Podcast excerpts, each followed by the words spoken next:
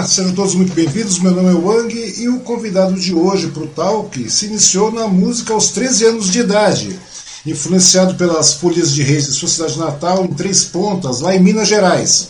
Daí ele veio para Suzano, onde ganhou seu primeiro festival estudantil pela Escola Estadual Raul Brasil. Isso foi lá em 1976, né?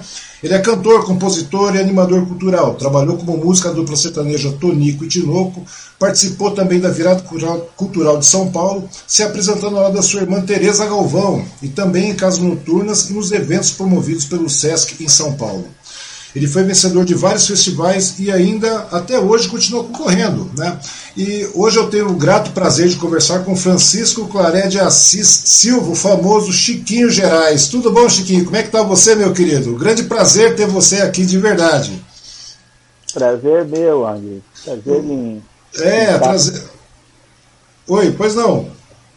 Prazer estar com esse canal aberto aí para tanta gente que a gente não está podendo ver ninguém. Uhum. A não ser que alguém vai no mercado e me encontra, fora isso, eu não saio aqui das minhas quatro linhas aqui da minha casa aqui. É que agora com esse negócio de pandemia muita coisa mudou, né? Muita coisa é. mudou, mas de verdade, muito obrigado pela sua participação, pela sua disponibilidade de estar conosco aqui. Eu acho que é uma é muito importante ter pessoas da, da área cultural, principalmente nesse momento, né? Que é uma área que foi uma das áreas mais afetadas nesse momento de pandemia, né, Chico? Foi uma das coisas que mais afetou é, você acabou ficando sem espaço, né? É diferente de, de você ter o seu fixo lá, porque a maioria do, dos artistas, artistas em geral que eu falo, uhum. é, é, tipo assim, você fez, você recebe, você não fez, você não recebe. Então fica muito difícil. Surgiram as lives, uhum. mas as lives acabaram ficando muito cansativas, né?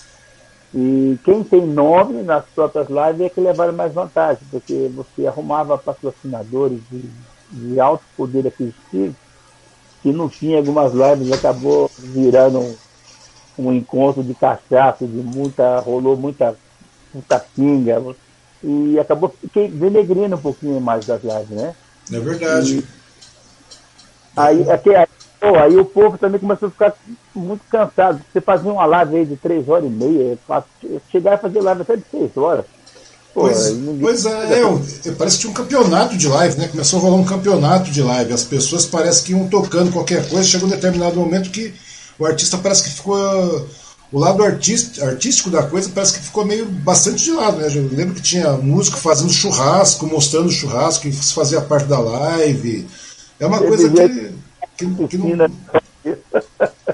É, quer dizer, a música mesmo em si, o show e também a. Porque também chega em determinado momento, primeiro, em primeira situação, eles fizeram, muitos músicos fizeram da seguinte forma: eles faziam trabalhos onde eles faziam lives para arrecadar alimentos e tudo mais, né? Você lembra disso? Muitas duplas, inclusive duplas aqui, de, principalmente o lado sertanejo, esse povo todo, eles faziam muita, muitos shows para arrecadar alimentos para a população Isso. carente.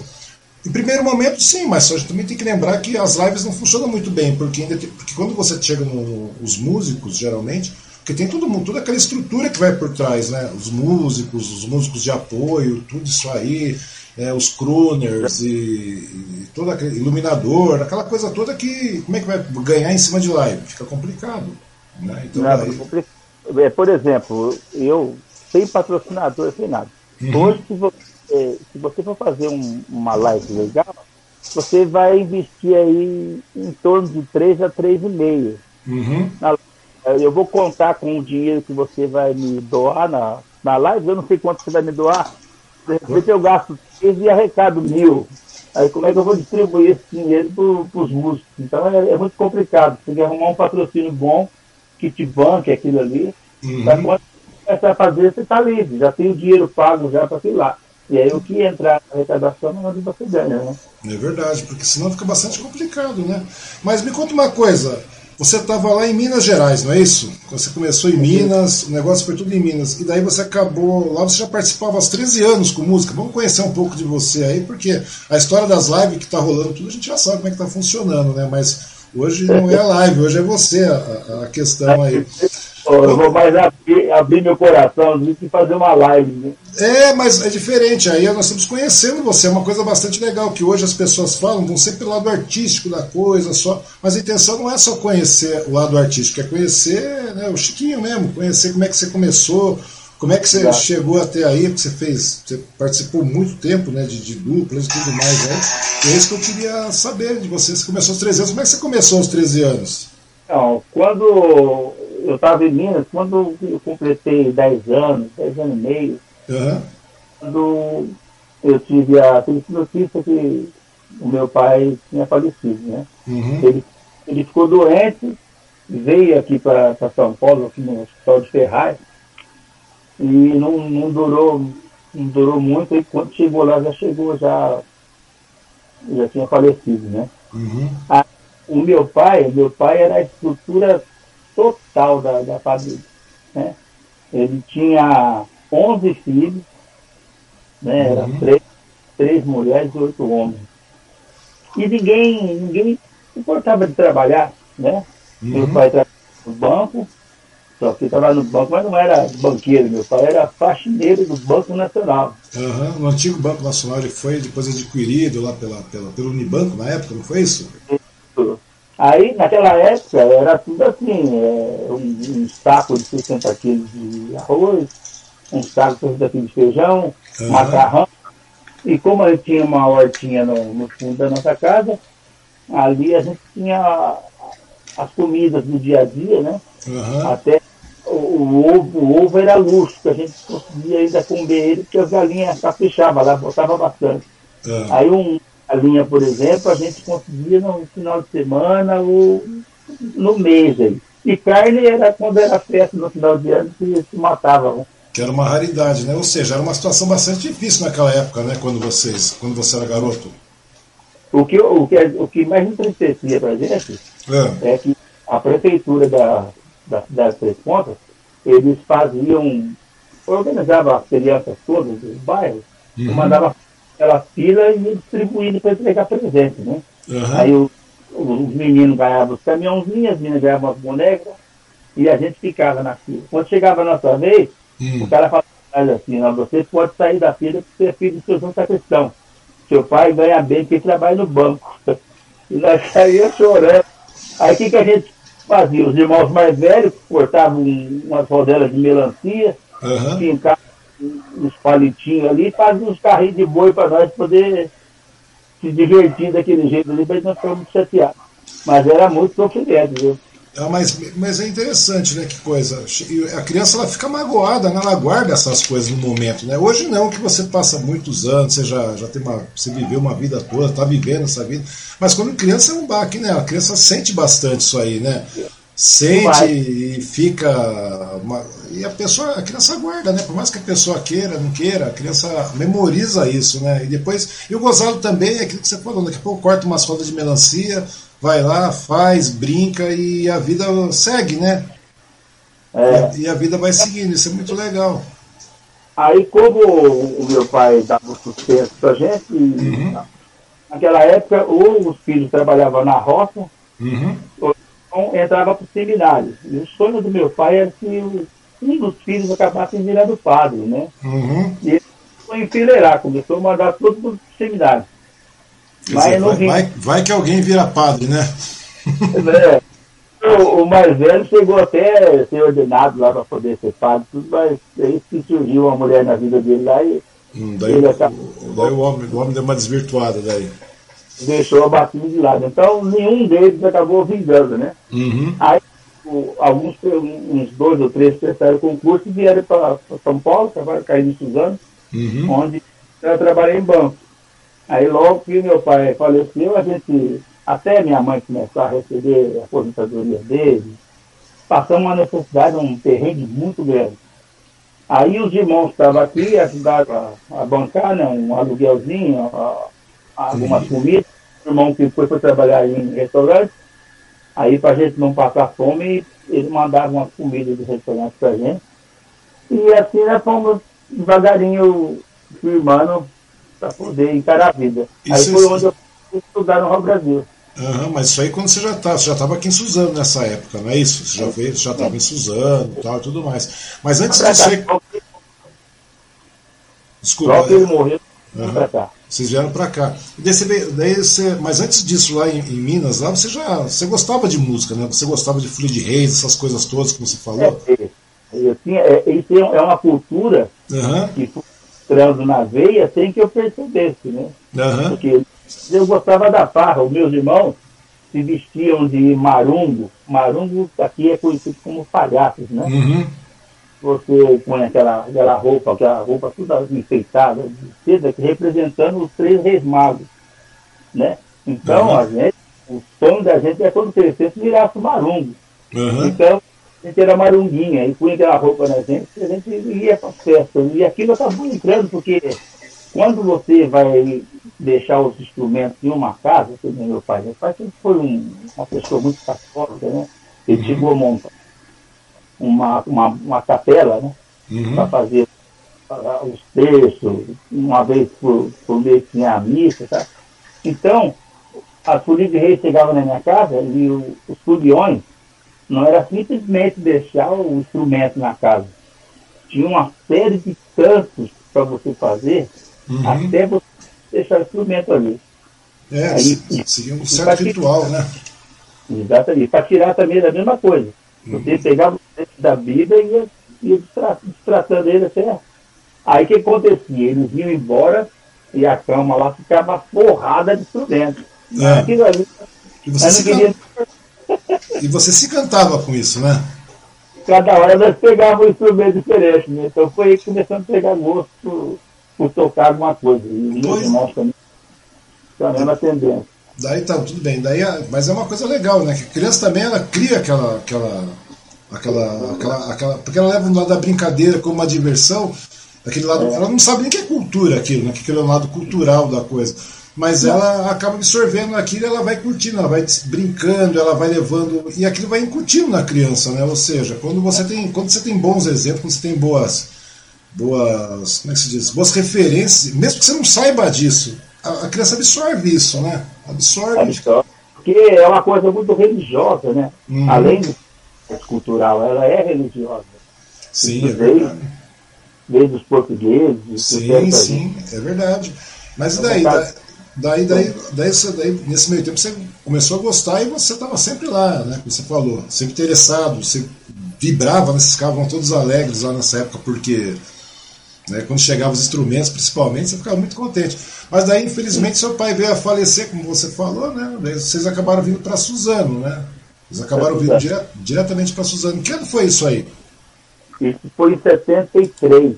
73? É, viemos morar, morar aqui no Jardim Imperador. Sim. Aí ficamos ali um, um tempo, passamos um, uma necessidade, mas daquelas terrível mesmo. Uhum. E sem saída, por exemplo, eu era, eu era pivete de 11 anos, não podia fazer nada. Uhum. Aí a mãe conseguiu um pouco de alimentação para gente, era tudo divididinho nos pratos, né? um pouquinho uhum. para cada um. Aí eu comi o meu, mas eu só sabia chorar, né? Falei, não, eu comi isso aqui, mas estou com fome, eu quero mais. Uhum. E os mais velhos, para não ver eu, eu pedindo, chorando, eles passavam a parte deles. Uhum. E eu estava estava sentindo, eu comia a parte deles e ficava contente. Mas ele sofria, era um sofrimento danado, muito sofrido.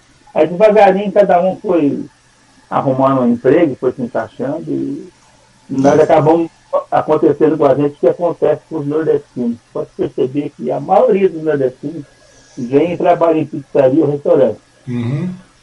Porque lá ele sabe que vai ter que comer.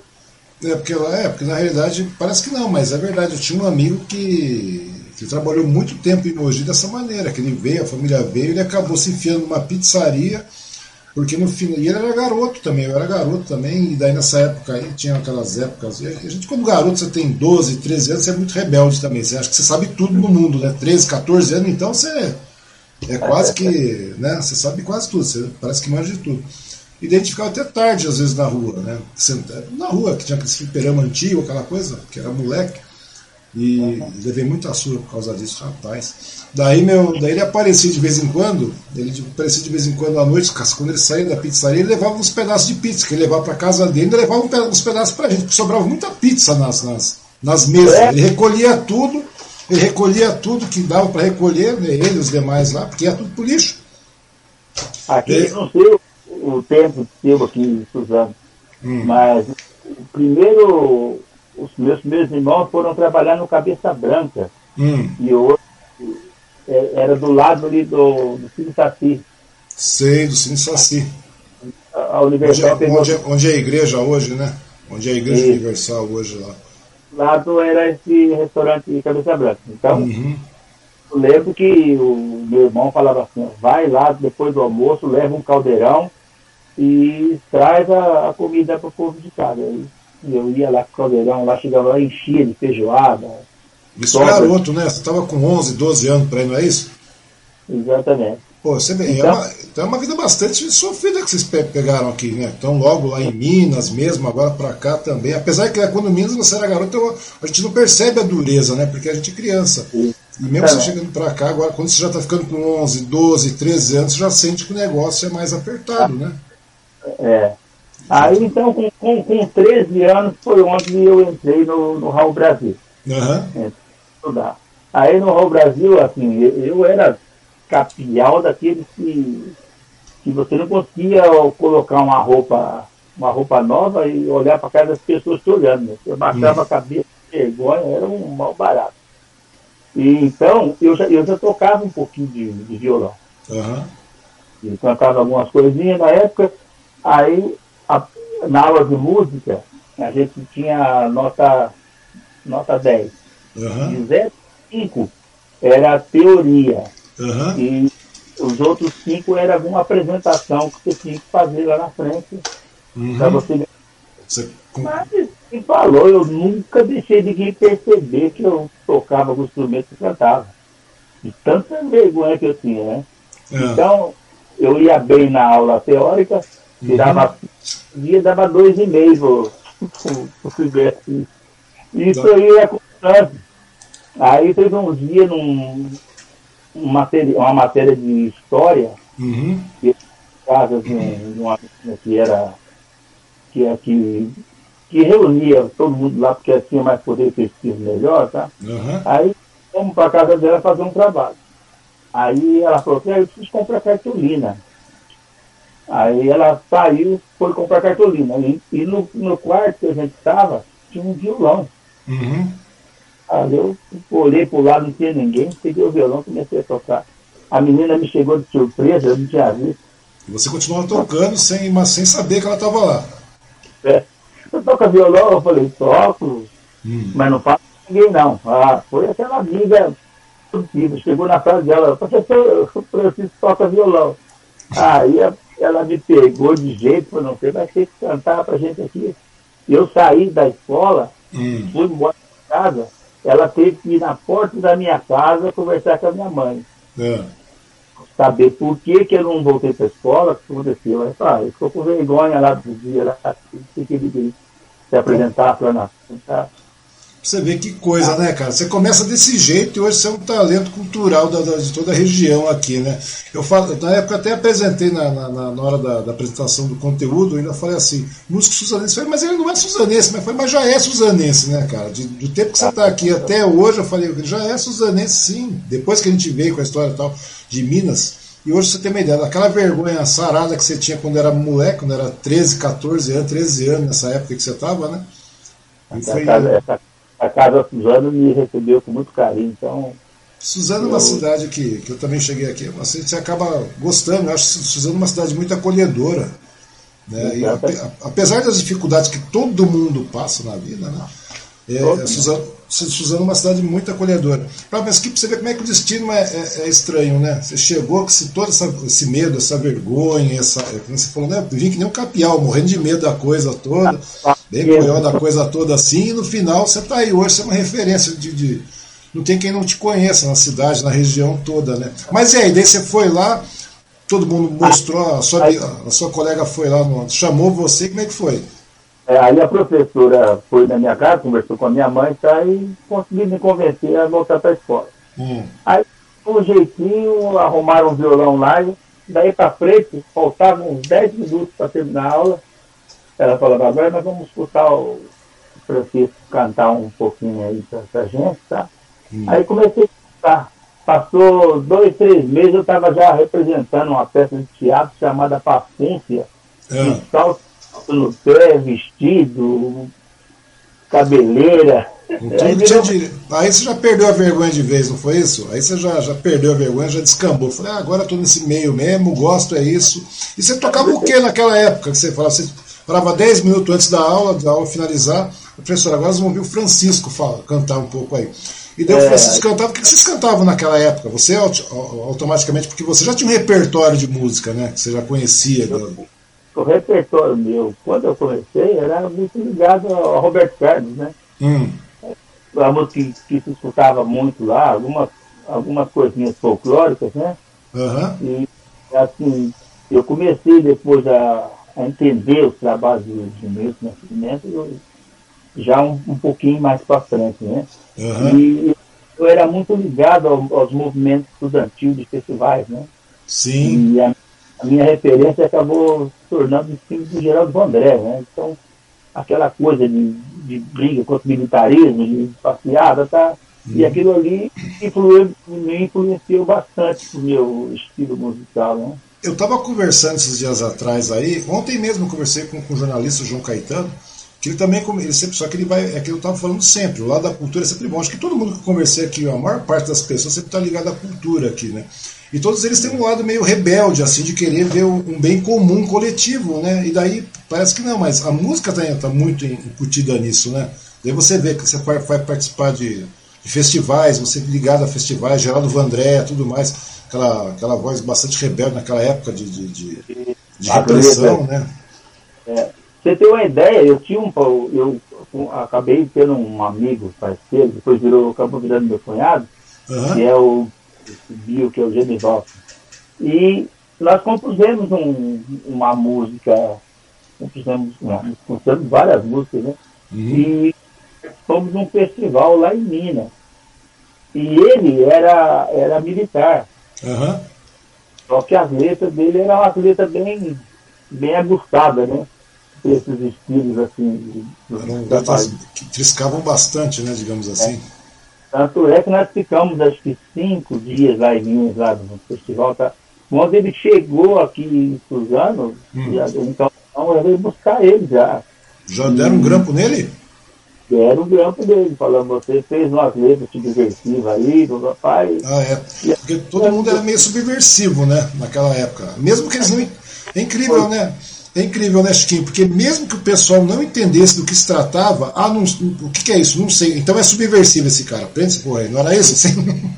É, eu lembro a letra falava assim: Nascerá de minhas mãos um poema lindo forte feito de canção, e através dessa prisão que me costa feito fraco, pobre coração. Você falou de prisão, eles já imaginaram. Já imaginaram um monte de coisa, falou, cana nesse homem aí, vamos dar uma cana. E daí como é que foi?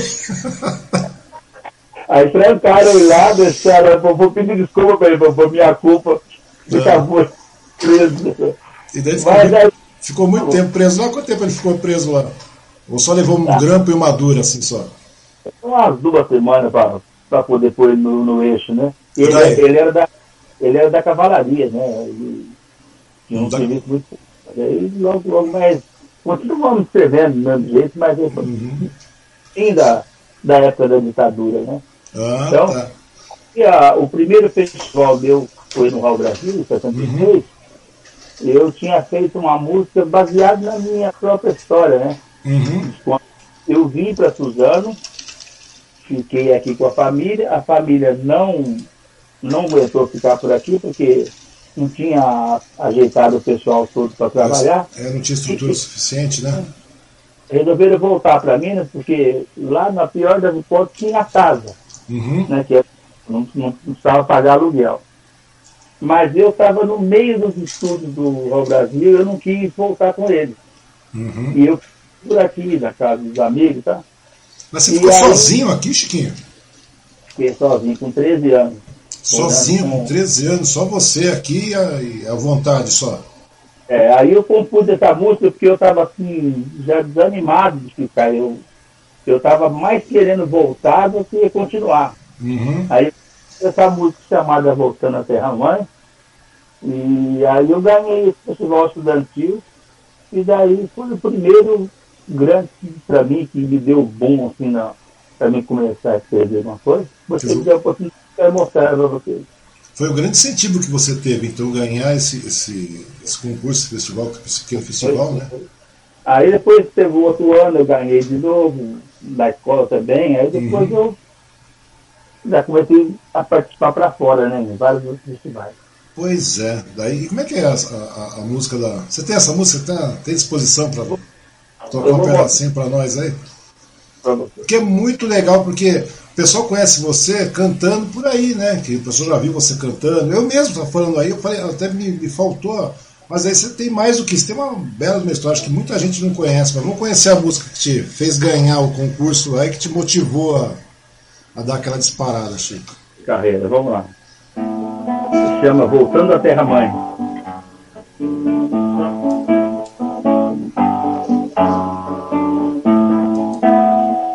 Nessa cidade os homens não se conhecem guardam no rosto mundo do submerso. Seus olhos brancos mostram a todo nada. Parecem ser robôs desorientados. Sinto-me tão pequeno nesta grandeza. Nesta cidade eu sou como um grão de areia. Ando desapercebido a toda hora. Mas felizmente agora eu vou embora. Eia, eia, vou pra bem longe, vou pra minha terra, pisar o solo da cidade mãe, correr nos campos e rever amigos, e a namorada que lá deixei, direi a ela que já sou bem moço, e que hoje eu volto como eu prometi. Direi a ela que já sou bem moço e que hoje eu volto como eu prometi. Minha família toda a minha espera. Pois já faz tanto tempo que eu vim embora lembro de minha mãe na rodoviária, dizendo para meu filho, Deus te acompanhe. Quero mostrar a ela como é que o tempo modificou demais a minha pessoa.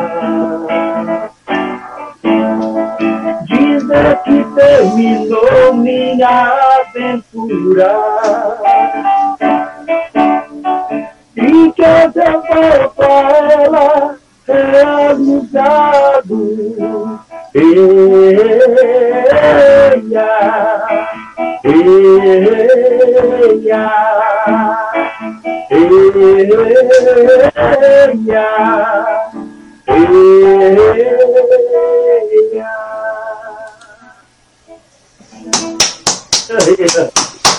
Ô, Chico, mas é muito legal, cara, é muito legal. Isso você era um garoto, né, cara? Era um garoto e você tinha 13. Quantos anos você tinha? 13, 14 anos? 13 anos de idade. Pô, com 13 anos você vê a influência forte aí que você já tinha, né? Você já tinha muito esse lado, você tinha muito esse lado de, de essa influência que você vê dos compositores mesmo de festivais, né, cara? Você tava essa é. música, você podia rodar em qualquer festival. Pois de é. verdade. É. De verdade, cara, chega até arrepiar, de verdade mesmo, porque sabe quando parece que você vê um pedaço assim daquilo que você queria ter vivido naquela época que você não viveu? É muito é. legal isso, cara. E com 13 anos você já estava aí ela não é só a minha história, né? Ela pode ser a história de qualquer retirante, qualquer pessoa que veio tentar a vida aqui em São Paulo, né? Pois é, e, né? E você vê a, a poesia, é, é. a maneira, os acordes que você utiliza, tudo mais. Lembra muito, cara. Você vê a influência que você já tinha naquela época dos festivais também, né? Dos músicos e tudo mais. Você tinha essa, essa como é que se diz, essa sonoridade, né, cara, que é uma coisa. Que você, pega aí, essa é. Geraldo Vandré, você pega na mesma época Elis Regina, Jair Rodrigues, aquele povo todo que tinha toda essa pegada, né, e tinha mais uma leva de, de, de, de músicos, né, de compositores naquela época, né, que você conseguiu absorver isso, né, você conseguiu não só absorver, mas colocar na sua, na sua composição. Meu, isso aí é, é muito legal. Curioso de Minas, Minas, ela, Minas sofreu uma influência muito barroca, né? Uhum. As invasões holandesas, sabe? Então, a musicalidade de Minas, ela é totalmente voltada para o barroco mesmo. Uhum. E lá é, é igreja, boteco, e, e o pessoal onde ensina o, o povo a tocar, esse é o que mais tem. Hoje, para você ter uma ideia, hoje quase 80% dos festivais que existem no Brasil 80% é Minas. Né? Eles, eles pegam muito esse, esse, negócio de festival. Então, a renovação de música é muito grande. E, e eu saí de lá dessa formação uhum. e eu vim em São Paulo. Chegava em São Paulo, você tinha muito a parte de instrumentos, por exemplo. Lá se ensinava muito flauta, é, piano, violoncelo, o próprio violino. Então, uhum. essa é a ação da maioria. Aí eu cheguei em São Paulo eu me deparei muito com o quê? Com o cavaquinho, né, o violão, a, a percussão, que é a timba, o pandeiro. Tá, tá? Então, uhum. o que aconteceu na minha vida? Aconteceu, eu mesclei essas duas coisas em, em um estilo só. Sem, sem forçar, mas acabou uhum. que me entrou as coisas no sangue. E aí deu essa sonoridade aí que, que às vezes destaca no trabalho da gente, né? Mas é muito legal mesmo. Eu, de verdade, eu estou impressionado com a, com a letra, com a composição. Falando sério, é coisa que se a gente começar a falar por aí, as pessoas não acreditam, né? As pessoas só conhecem o Chiquinho, Chiquinho Tereza e tudo mais, mas a gente sabe que a história é muito mais do que isso, né? E nesse meio tempo estão chegando mais pessoas aqui, Chiquinho, estão assistindo nossa live aqui e elas estão comentando aqui. Vamos ver aqui. É porque o negócio gira, o pessoal entra, sai, entra, vai. Quem mais aqui? A Sueli Severiano, né? Tá dizendo que admira você demais, eu te admiro muito. O Nelson Martins Romeira. Quanta saudade, Chiquinho. Quase um ano longe dos palcos, saudade de tocar com você e a galera. Grande beijo, irmão. É, a, a Roseli Martins, né? É, esse é meu ídolo. A Jerusa Gomes. Que história sofrida e linda. Me bateu saudades do certame um concurso na Biblioteca de Suzano de Poesias e Crônicas, que tempo bom, né? Daí a Jane Monteiro, o Chiquinho Tereza foi um presente para a nossa cidade. E ela está totalmente certa, né? Um abraço para todo mundo que está nos assistindo aí, todo mundo que vai nos assistir ainda. Né? E é verdade mesmo, é um grande presente mesmo, cara. Você é um pre...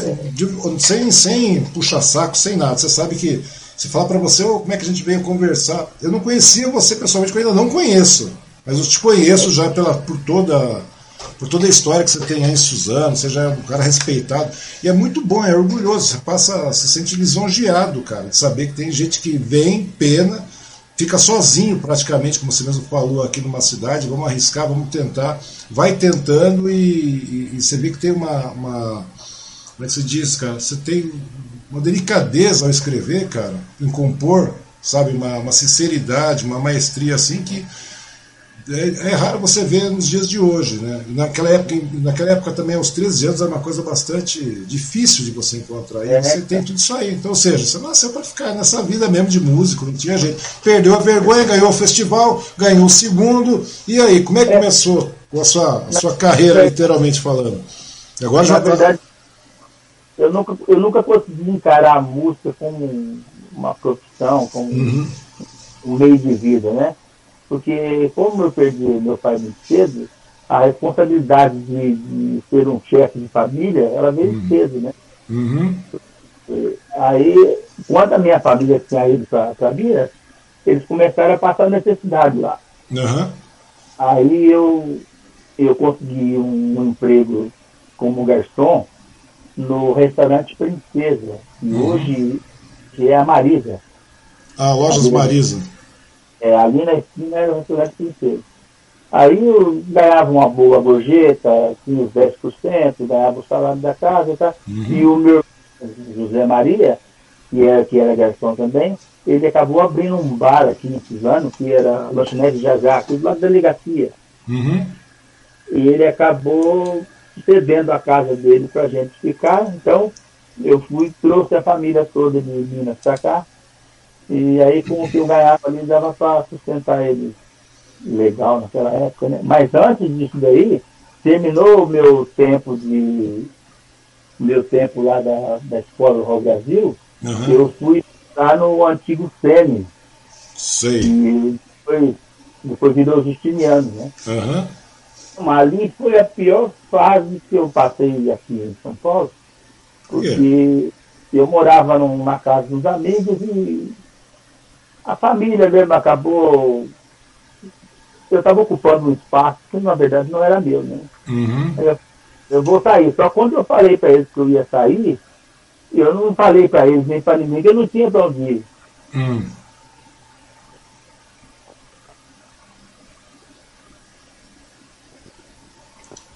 Aí eu saí da. Eu saí do chileno, do, do antigo Sênis, uhum.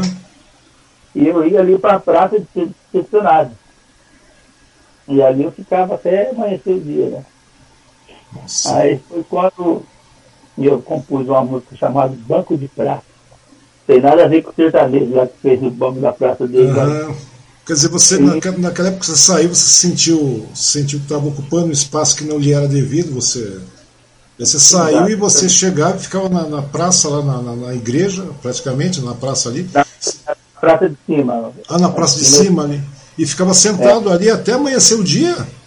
É, até amanhecer. Até Nossa. que o meu irmão ficou sabendo disso, conversou com os donos do restaurante lá, uhum. e a, eles, eles, deixaram eu dormir, onde guarda caixas de pizza, eles me cederam um espaço ali também dormir. Toda vez que eu viesse da escola, fechava o restaurante, eu ficava lá, né? Então aí. Daí você compôs uma música para esse momento difícil da sua vida. Eu fiz um trechinho lá e ficou guardado essa música. Eu, se, se conhece mesmo essa música, é mais a família, né? Hum. Não sei por que estou fazendo essa canção Acho que a noite foi causa de inspiração. Estou sozinho em em plena solidão, sem rumo e sem amor, perdido nesse chão. Nesse banco da praça eu abro minha alma e canto com meu coração. Quem me escuta são seres sem vida, perdidos na noite, tal qual a canção. Nesse banco da praça eu abro minha alma e canto com meu coração. Quem me escuta são seres sem vida, perdidos na noite, tal qual a canção. É isso aí, Senhor. Conhecer a minha vida. Nossa, cara, que apuro que você passou, hein, Chiquinho? E aí, me conta uma coisa. Dando para ver na sua letra a, a, a, tristeza, aquela coisa toda, aquela amargura que você está passando, né? Como é que você encarou esse momento, o Francisco? Como é que você. Chegou um momento que você chegou a desanimar, assim, falar, antes de. de mesmo no momento que, ah, vamos lá pra cima, vamos ficar dormindo onde tem as pizzas aqui e tal, as caixas. Como é que você encarou esse, esse momento? Você é um moleque jovem na época ainda também. Eu, na verdade, eu não, eu não sabia, eu não sabia nem sonhar, né? Eu sabia que eu tinha que sobreviver primeiro, né? É. E, e lá, lá em Minas, as pessoas, a família estava esperando eu voltar realizado, né? Como eu dizia na própria letra da uhum eu, eu tinha que conseguir uma coisa, não voltar e juntar eles também, que já estavam passando necessidade, uhum. e me juntar. Assim, ó, vim sofrer com vocês aqui, que eu também não consegui nada. Então eu não podia deixar a peteca cair assim, não. Aí fui trabalhar de garçom, me dei bem, fiquei um, um bom tempo trabalhando de garçom e aí a família veio. Veio, e daí você conseguiu unir o pessoal novamente, né? Digamos assim. Aí tudo mas, mas batia uma frustração, assim, porque na letra dá pra ver que você tinha uma certa frustração de. de, de, de você não queria essa, essa, essa, essa sensação de fracasso, de, Porque, querendo ou não, a gente tem né, essa frustração, a gente sente isso. Eu já passei por cada uma que você fica sentindo essas coisas. E eu fico pensando em você naquela época, né? Como é que é, era, então, filho? Uma, uma criança, um moleque de 14, 15 anos mesmo. Pois é, então. cara. Daí você foi indo, daí você voltou, como você falou, daí você foi virou garçom, foi ajeitando, começou as gorjetas entrando tudo mais. Daqui a pouco você teve a oportunidade de trazer a família de volta, né? E daí? Daí você, passando por essa fase, ótimo, daí a família toda voltou a ficar reunida, né? Teoricamente, né? dentro das dificuldades que ainda existiam, né? Não deixavam de existir dificuldades. Mas e aí? Você continuou persistindo na música, né? Apesar de você trabalhando e tudo mais, né? Que você tinha que dividir seu tempo, porque você tinha esse lado de compositores, esse lado de, de, de, apaixonado pela música. Você é um cara apaixonado por música, não tem jeito. É, somente. Eu, esse meu irmão, o, o Zé, o Zé Maria, ele deixou de ser garçom e foi montar esse, essa lanchonete aqui, que hoje derrubaram esse dali, fizeram vários comércios ali, desde a esquina com a delegacia. Uhum. Aí eu falei para ele, eu falei, eu vou dar uma força para você, vamos vamos levantar essa, essa bandeira junto aí, desse, dessa sua lanchonete. Uhum. E eu estava frequentando em São Paulo umas rodas de samba ali na Henrique Chalma. Uhum. Era o, o, top dentro do, do campo da, da, música, do samba, da, da noite. E São, era Paulo, lá. e São Paulo, nessa época, tinha uma, uma, uma, forte corrente de samba, né? O samba paulista, né? Aquela coisa. É, foi lá que eu conheci as rodas de samba. Uhum. Aí eu falei, vamos ser o primeiro a lançar uma roda de samba esses anos, vamos fazer isso. Ele falou, vamos embora, né? Aí montamos uma estruturinha lá e começamos a fazer essa música ao vivo lá da roda de samba. Mas uhum. aquilo teve de uma maneira que tinha gente no meio da rua para pedir uma cerveja, pedir uma caipirinha, porque não cabia lá dentro tanta uhum. E era assim, a gente segurava o samba das 10 da noite até 5 horas da manhã, uhum. sem o, e um microfone que é. Só no gogó? Só na goela? Não, mas, mas o, legal do samba, o legal do samba é que quando você menos espera, tá todo mundo cantando junto, né? Então vira um coro uníssono, assim, não é isso? Vira Brasil, né? Vira Brasilzão mesmo. E a galera começa. A, tem um amigo que tem um, tinha um bar lá, e chamava alguns amigos para fazer aquela rodinha de samba, isso faz um tempinho aí, o Derrete, um ah. grande abraço pro Derrete. E daí quando você ia ver, tava todo mundo cantando, cara. Os músicos estavam lá fazendo. todo mundo fazia parte da música, não era uma coisa legal isso aí? Aí o meu irmão falou, vou explorar isso aí, vou ganhar um pouquinho mais de dinheiro, né? Aí hum. enquanto estava o, o povo lá no barquinho, ele montou uma barraquinha de. de sabe, de, de espetinho. Ah, de espetinho aqui, enquanto a turma bebe, vai comendo espetinho e estava vendendo bem. Eu sei que num, num dado momento lá saiu uma confusão, lá uma briga. É. Eu sei que ele saiu catando espetinho naquela glicéria lá. Ou seja, mas, mas, mas, até aí, Chiquinho, até aí já, você já você já estava começando a entrar numa uma vida mais tranquila também, digamos assim, sem tantos desesperos, não era? Aí o, o legal, aí começou a formação da banda. É. E aí um falou para o outro, tá tendo um samba lá, legal lá em cima, lá na, na lanchonete da delegacia, vamos lá. Aí chegou um rapaz do poder, que é o Batatinha, que está comigo até hoje, uhum. né? Foi O Zé Vitor já compunha muita música na época e cantava. Aí nesse dia, ele chegou exatamente no dia da confusão, da briga. Aí ele falou, eu não volto aqui nunca mais, porque a barra ali é Mas ele acabou. Volta, volta, volta, volta. Porque eu, tem toda essa confusão. Tem a confusão, mas o pessoal gosta, faz parte da coisa também, né? Onde você tem muita, onde tem bebida, tem, tem muita folia, acaba virando uma certa bagunça, né? Não tem jeito, e a confusão faz parte também. Exatamente. Aí é, se apresentou, ah, aí vamos, vamos formar um time aí, tá? Aí hum. foi quando nós tivemos montar o grupo musical Gerais. Ah. E começamos a participar do festival para valer, né? E eu lembro que na época a gente não tem o recurso que tem hoje, de entrar no estúdio, fazer gravação, então a uhum. gente ia músicos. A gente fazia o quê? A gente reunia na sala, punha um gravadorzinho daquele de apertar o. Gravador Aico, né? Aqueles gravador é. Aico, não é isso? Não era um Aico? Aí... Eu tenho certeza que era um gravador Aico, não era? era... Som de tudo, do, do contrabaixo, do, do violão, do, uhum. do, juntava tudo ali. E eu mandava as direções do festival, tanto que eu participava do festival lá em Boa Esperança, sul de Minas. Uhum. E a gente classificava duas, três músicas que mandava. Você mandava lá para um festival a 400, 500 quilômetros daqui e daqui a pouco vocês estavam lá, tinha que ir lá representar a música também, né? Como é que era, né? Como é que era naquela é, época lá? Essa época era boa, porque eu. Como é que vocês iam para lá naquela época? Como é que vocês iam para lá, na, naquela, naquela correria?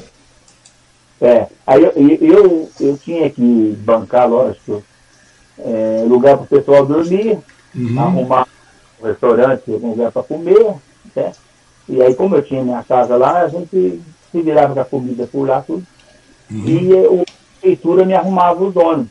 Uhum. Então, a gente fazia uma viagem gostosa e, e cantando daqui até lá, uma festa. E assim, às vezes ganhava, às vezes perdia, mas uhum. só um momento junto mostrando o trabalho da gente é um negócio muito, muito grande. Porque na realidade você ganhou vários festivais nesses aí, né, nesse meio tempo. Você foi ganhando vários, foi participando de vários festivais, etc. Porque a banda independente só te acompanha até hoje, não é verdade? Entre é. idas e vindas, o pessoal te acompanha. Tem uma época que eu fiquei fora do festival por causa disso, porque o festival, quando é muito longe, uhum. ele tem um custo, tem um custo grande. Então, não dá para você levar a formação da banda. Aí teve um ano que eu falei, não, eu vou mandar a música, mas vou levar só um rapaz no, no piano, que é a minha irmã a Tereza, que sempre uhum. minha né? Pois vamos em três só, só para a gente participar, para participar. Aí chegamos lá, por, por anunciar o vencedor era nós. Chegamos em primeiro lugar, em três pessoas só. Eu falei, nossa, foi um prêmio muito bom. E o reconhecimento, né, porque é considerado o maior festival do Brasil, esse festival. Hoje ele está tendo uma média de, de 1.800 músicas é. para poder escolher aí 40 músicas, para depois fazer a triagem para sair as três classificadas. Né? Uhum. Então, é um festival muito grande. E, e, nesse meio tempo aí, depois foi, você continuou firme, tocando e tal. É claro, o trabalho, a família continuou trabalhando, tocando e tudo mais. Agora, nesse, até esse momento, já estava todo mundo estabilizado, teoricamente. Aquela sessão, aquela época das vacas mais do que magra lá, onde a, você já. já, já porque eu, tenho, eu preciso dizer que de vez em quando chega assim, a pobreza bate na porta, né? Dá um, a pobreza bateu na porta, não, ela não bate na porta, ela bate na porta e a gente faz o campeão do negócio, né? Daí para tirar. Ela bateu é, bater fez o campeão, daí é desgraçado. Para ir embora é uma tristeza, cara. Eles têm que chotar infeliz lá e é difícil. Mas daí nessa época você já estava tranquilo, né? A família já estava sossegada e vocês estavam tocando. Daí você falou da, da, da sua irmã Tereza, né? A Tereza ela participa né, constante com vocês, desde aquela época. Vocês participaram de vários festivais. Como é que foi? Porque no começo não tinha Tereza, tu começava você sozinho nessa, nessa, nessa pegada, não é isso? É, depois da Teresa veio, a Teresa acabou entrando numa formação de um grupo de baile, uhum. que chamava Grupo Bipos, uhum. que fazia muito sucesso na, nas noites aqui em Suzano. Tocava no Urupei, depois tocou no Gravé, e ela era a crônia do, do grupo lá, do conjunto deles. Uhum. Enquanto eu continuei fazendo barzinho em Mogi, né? Eu fazia Las Vegas, algumas outras casas noturnas que apareciam por lá, uhum. até que eu falei para ela, Tereza, vamos começar a trabalhar junto aí, vamos participar na noite aí, tá? Aí formamos um quarteto, depois um quinteto, né? E depois uhum. no fim fechamos com, com seis músicos da banda. E aí foi, foi muito bom. Aí um, um dia eu cheguei, eu cheguei de serviço, a minha mãe estava deitada, eu falei, mãe, eu estou meio que inspirado aí para prestar homenagem à, à minha família. Né? Uhum. Olha, o pai, todo mundo, né? É, como é muito filho que veio, eu, eu estou meio fora da sequência do, dos filhos aí, né?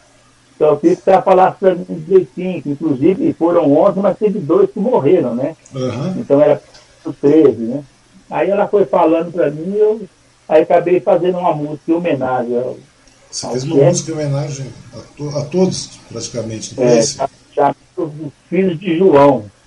E é... essa música é o hino da família, né? Então, a gente, quando se encontra, tem que cantar essa música, porque ela, ela, ela mexe no alicerce da, da família, da família. na estrutura, né? É aquela...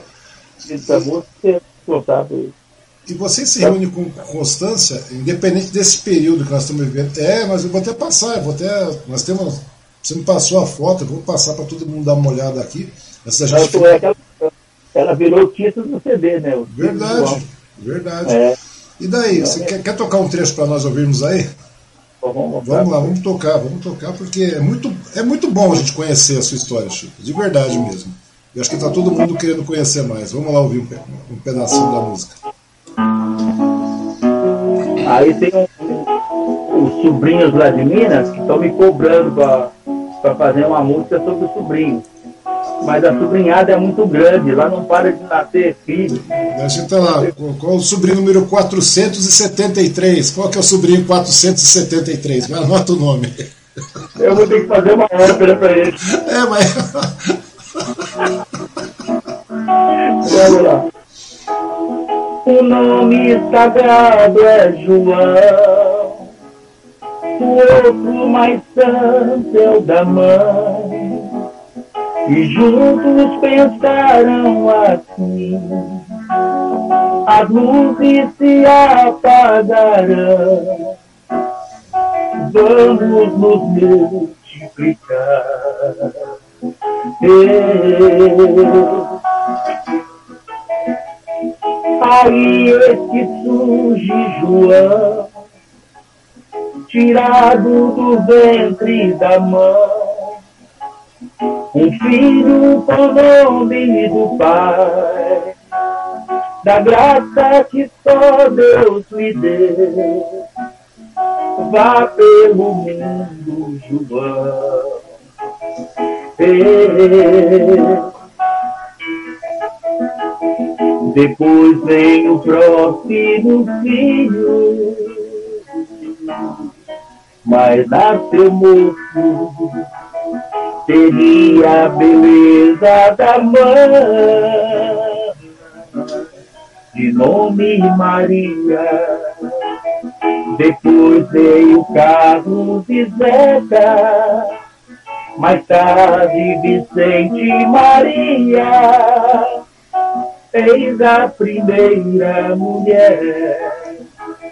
Nascidos na roça, ou mesmo em cidade, ou em qualquer parte de Minas Gerais. Depois continua a nascer, aí vem Paulinho e Tião. Depois tem Marcelo e então o outro não pisou o chão, foi para junto de Deus.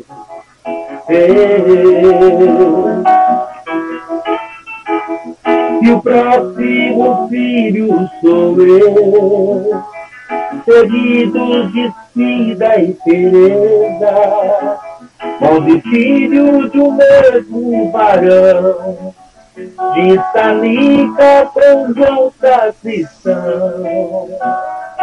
Deixa pra Deus nos guiar.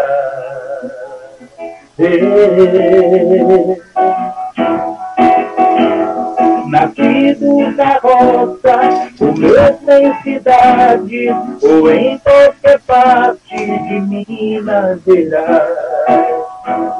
Nascidos na roça, ou mesmo em cidade, ou em qualquer parte de Minas Gerais. Essa é a minha família que apresento. Pô, é muito bonito, né, cara? E você canta isso, você se reúne, você. Eu vejo que você fica. Você se emociona com isso, né, Francisco? Ah, não, você, você não, não, tem, como. como né? Não tem como. Eu vejo você se emocionando com as passagens. Você tem uma vida bastante bonita, cara. Uma coisa é, muito é. legal. E é muito bom você ver essa união. E todo mundo se reúne e tal, e vocês cantam isso. Como é que é? é a família toda, depois de tanto tempo, ela continua no mesmo, na mesma unidade, na mesma diminuiu bem, né? Teve, um, teve as mortes que vieram pelo caminho. Minha uhum. família, nós recebemos uma herança muito grande, que é a herança de expressão, de herança de coração, né? Uhum. Então, Deus tem levado o pessoal da família um pouco cedo, né?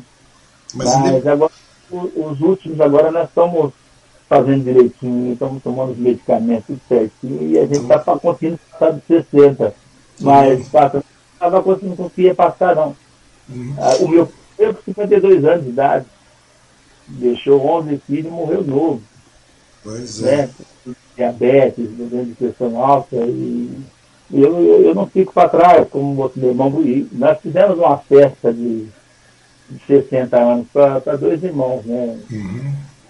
Foi o Paulinho que conseguiu fazer o que fez dele tranquilo. Mas já o Zé, quando combinamos de vir uma van lotada do, do Rio, outra de Minas, uhum. se reunir tudo para dessa dele, e partou na semana que ia fazer 60 anos. Sério? Que e coisa? Ficamos com muito medo de, de perdê-lo, né? Mas uhum. graças a Deus deixou ele ficar mais tempo na terra aí. E agora eu falei agora voltou para o fim da fila, porque ele não vai tão cedo. Então, é, mas, mas, é, mas, é, bom a gente se cuidar um pouquinho, né? A gente dar uma, uma precavida, porque, querendo ou não, o tempo chega e, e, é a mesma coisa, né? O tempo chega e vai tomando conta da gente, vai fazendo o campeão também, né? Então tem que ficar. É, eu, eu, eu me cuidei mais, uhum. porque eu fui trabalhar na, na indústria química lá na praia, que hoje é antiga Reust, né? É Reust você tinha que fazer aqueles exames. Aqueles check-ups, não é isso? As, check as empresas fazem check-up. Que é uma coisa lógica, né? Que é uma coisa, que é uma coisa bastante funcional mesmo. As empresas, todas as empresas mesmo, deveriam aplicar check-up nos seus funcionários, porque sai muito mais barato você prevenir do que você perder um profissional. Não é verdade? E então, eu já teria que eu teria todos os problemas que me apareceram. Né? Uhum. Eu já estava por aqui, né? Então, hoje me passaram um monte de medicamento que eu tenho que seguir direitinho, então, estou aí, estou resistindo aí. Tá certo. Bom, continua chegando mais mensagem aqui, Chiquinho. Eu preciso também, eu vou ter que tirar o óculos para ler, que eu estou ficando meio cego também, já não tem jeito, cara. É você, tem esse problema? Você tem esse problema, rapaz? Você tem esse, você tem esse problema? Continua aqui. Onde é que está a Norma Borges? É, eu te amo muito, meu tio. A Natália Jimenez está mandando os corações aqui. O Marcos Cavuco. Esse Chiquinho não é baiano, mas é muito porreta. O Cavuco falando. A Norma. Bo... Hum? É jornalismo. É, a Norma Borges aqui. Parabéns. O Cavuco também está nos parabéns novamente. A Silvana Jimenez. Oi, família. É, é. Boa. É, meu amor, é, você vê que o negócio tá, tá firme mesmo, hein, Chiquinho? Você tá, tá bem tá. Na, na, na, situação. O Ariovaldo, o Ariovaldo tá falando, abraços ao maior ganhador de festivais Suzano. É, que eu digo o Festu, com os maiores jurados, os melhores, duas edições, um dos maiores do gênero do Brasil. Saudade de ver o Chico, um grande, vamos ver mais aqui, um grande, ô oh, rapaz, Outro aqui.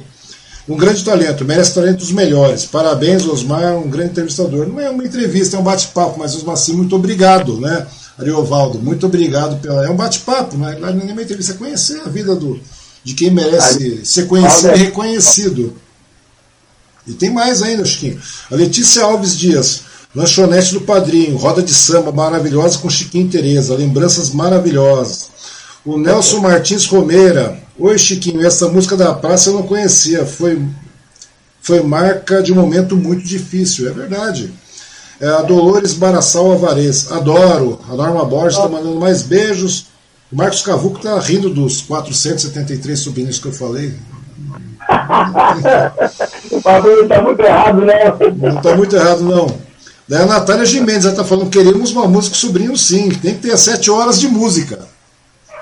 Essa é a minha filha. É, queremos uma... Meu pai ah. fez 11, eu só fiz duas só. É, mas... é, imaginou, o sobrinho deve ter umas sete, oito horas de música, então mesmo, né? Imaginou? É, Aí eu estou pensando aqui por nome, daqui a pouco chega notícia, pessoal, nasceu mais um lá. É, é muito rápido. Pessoal, é, não é, tempo. Oi, desculpa. A minerária está ligada. Uhum. Então, adoro a canção do festival. Agora sou Eli Severiano, adoro a canção do festival pelo prazer de cantar. Né? É, é, é o Marcos, é, o Marcos Cavuco de novo está falando que isso não é sobrinho, é uma fieira. Né? Ele falou que não é sobrinhada, é uma fieira de sobrinho. A Letícia, a Letícia Alves, música linda, sua história. Impossível não lembrar de Dona Bica e todos irmãos. Quer dizer, você, tem, você vê, né, tem bastante gente que, que, que, memoriza isso, que guarda, que acompanha a sua carreira. Então é, é que nem eu falo, não é nem uma entrevista, a intenção não é fazer entrevista, a intenção é conhecer não. você mesmo, cara, que é uma coisa muito legal. Que quando vem uma, uma, uma conversa é muito engessada, é muito. Eu acho que você tem muito mais para falar, porque não é só a história da, da, da, sua música, a história que você ganhou no festival, é uma história de vida mesmo, né? E você penou aqui, sofreu um cacete aqui, hein, rapaz. O meu, o João Vitor deu uma definição ontem, ele falou que é muito difícil porque uhum. um pessoal que gosta de você por muito tempo, né? E eu, eu tenho um, um pessoal que torce por mim, que me, que me apoia. Tanto é que surgiu um prêmio, um prêmio extra, né? Uhum. Que é, é o famoso voto popular. Esse Sim. voto popular era, era presencial, tá, gente? Eu, eu fui na cidade de Monte Sião, uhum. festival, então aquela música mais votada, ela levava um prêmio especial. Uhum. E estava participando lá um, um candidato da cidade, o cara tem a cidade inteira na mão dele, né? O cara é popular pra caramba lá, o cara vai ganhar sem sombra de dúvida. Uhum. Aí minha filha, que é incansável de correr atrás de, de votação para mim aí sempre, uhum. começamos a campanha, de lá de Minas, só no celular, do jeito, vota no meu pai, vota no meu pai, e tá. Daqui a pouco, quando saiu o resultado, nós tivemos quase que o dobro do rapaz de lá da cidade. Pois é, cara. Pra você ver. É, é, é, eu percebo que é o seguinte: é só conhecer o seu trabalho, é só conhecer a sua musicalidade, seu trabalho e tudo mais, não tem como não gostar. A grande verdade é essa, cara. Você, né, não é puxar o saco, não, mas não tem como não gostar. Você vê que é uma coisa sincera. Não, é verdade, eu mesmo não conhecia. Você conhece assim, porque geralmente você está lá. Porque geralmente você, você vê, mas você não, não acompanha. Então, quer dizer, você não vê a, a, a profundidade da coisa. E quando você ouve, você vê que tem, tem, tem sentimento colocado ali, que tem realmente emoção de verdade, que tem.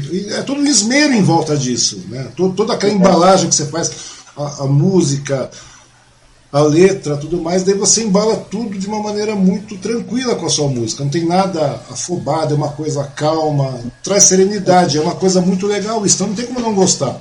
Então, é, é, quer dizer, você tem praticamente quase que o dobro de votos do, do, do daquele que você achava que era o bambambam bam, bam da questão, né? O ano passado nós fomos para o voto online na cidade de Rio Castro, também ah. em Minas, né? E aí ganhamos também novamente a música do voto popular, nós ficamos em primeiro lugar também. Quer dizer que o, o povo tem me acompanhado, tem me, me dado essa força aí. Uhum. E eu falo, eu não sou, eu não sou um, um cantor de um estado só, né? Porque uhum. eu tenho família que ficou em Minas, eu tenho a minha família que está aqui em Suzano, eu tenho parentes meus que estão em São Paulo, no Rio de Janeiro, e tenho uma, uma família agregada que eu arrumei, que é da minha cunhada, a casa da meu irmão Paulinho, que é lá de Vitória. Hum. Lá no Espírito Santo. Quando eu abro o leque para pedir voto, todo esse pessoal dá aquela força para gente. Uhum. Agora, ó, saiu a estimativa já da, da, dos cinco primeiros colocados que estão para sexta-feira. Uhum. A votação. É, tem uma votação agora na sexta, não é isso? Dia 19 tem uma. Então, na verdade, não é votar, é você entrar no, no convite que eu coloquei lá, né? Uhum. É, eu, eu, vou disponibilizar isso também na página lá. E, e, aí tem um dedinho fazendo assim, que é de positivo. Então, like, não é né? visualizar, ela tem que clicar naquele dedinho. É, tem que curtir lá, o, dar o like na, na, na sua.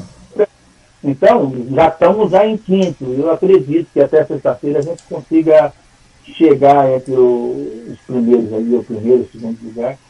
Ah, tem um, um correndo muito gente famosa, Mongol, por exemplo, está uhum. participando. Uhum. O Mongol, ele, na época, ele foi parceiro de Javan, então um trabalho do Brasil afora aí muito grande. Nós temos o Chico Lobo, que é considerado um dos maiores músicos do Brasil, tem até um programa na rádio em Confidência de Minas.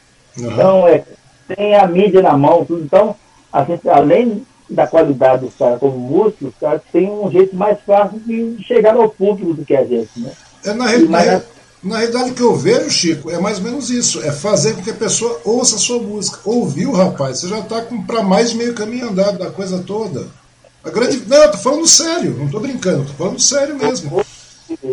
Hoje eu, eu tenho, eu tenho muita música e, lógico, a gente não consegue mostrar tudo para todo mundo, porque uhum. eu fazer shows numa época, né? depois parou, não teve mais show. Então, o único meio de eu mostrar minha música, a não ser hoje que está me dando essa grande oportunidade, é, é, festival. Festival você põe.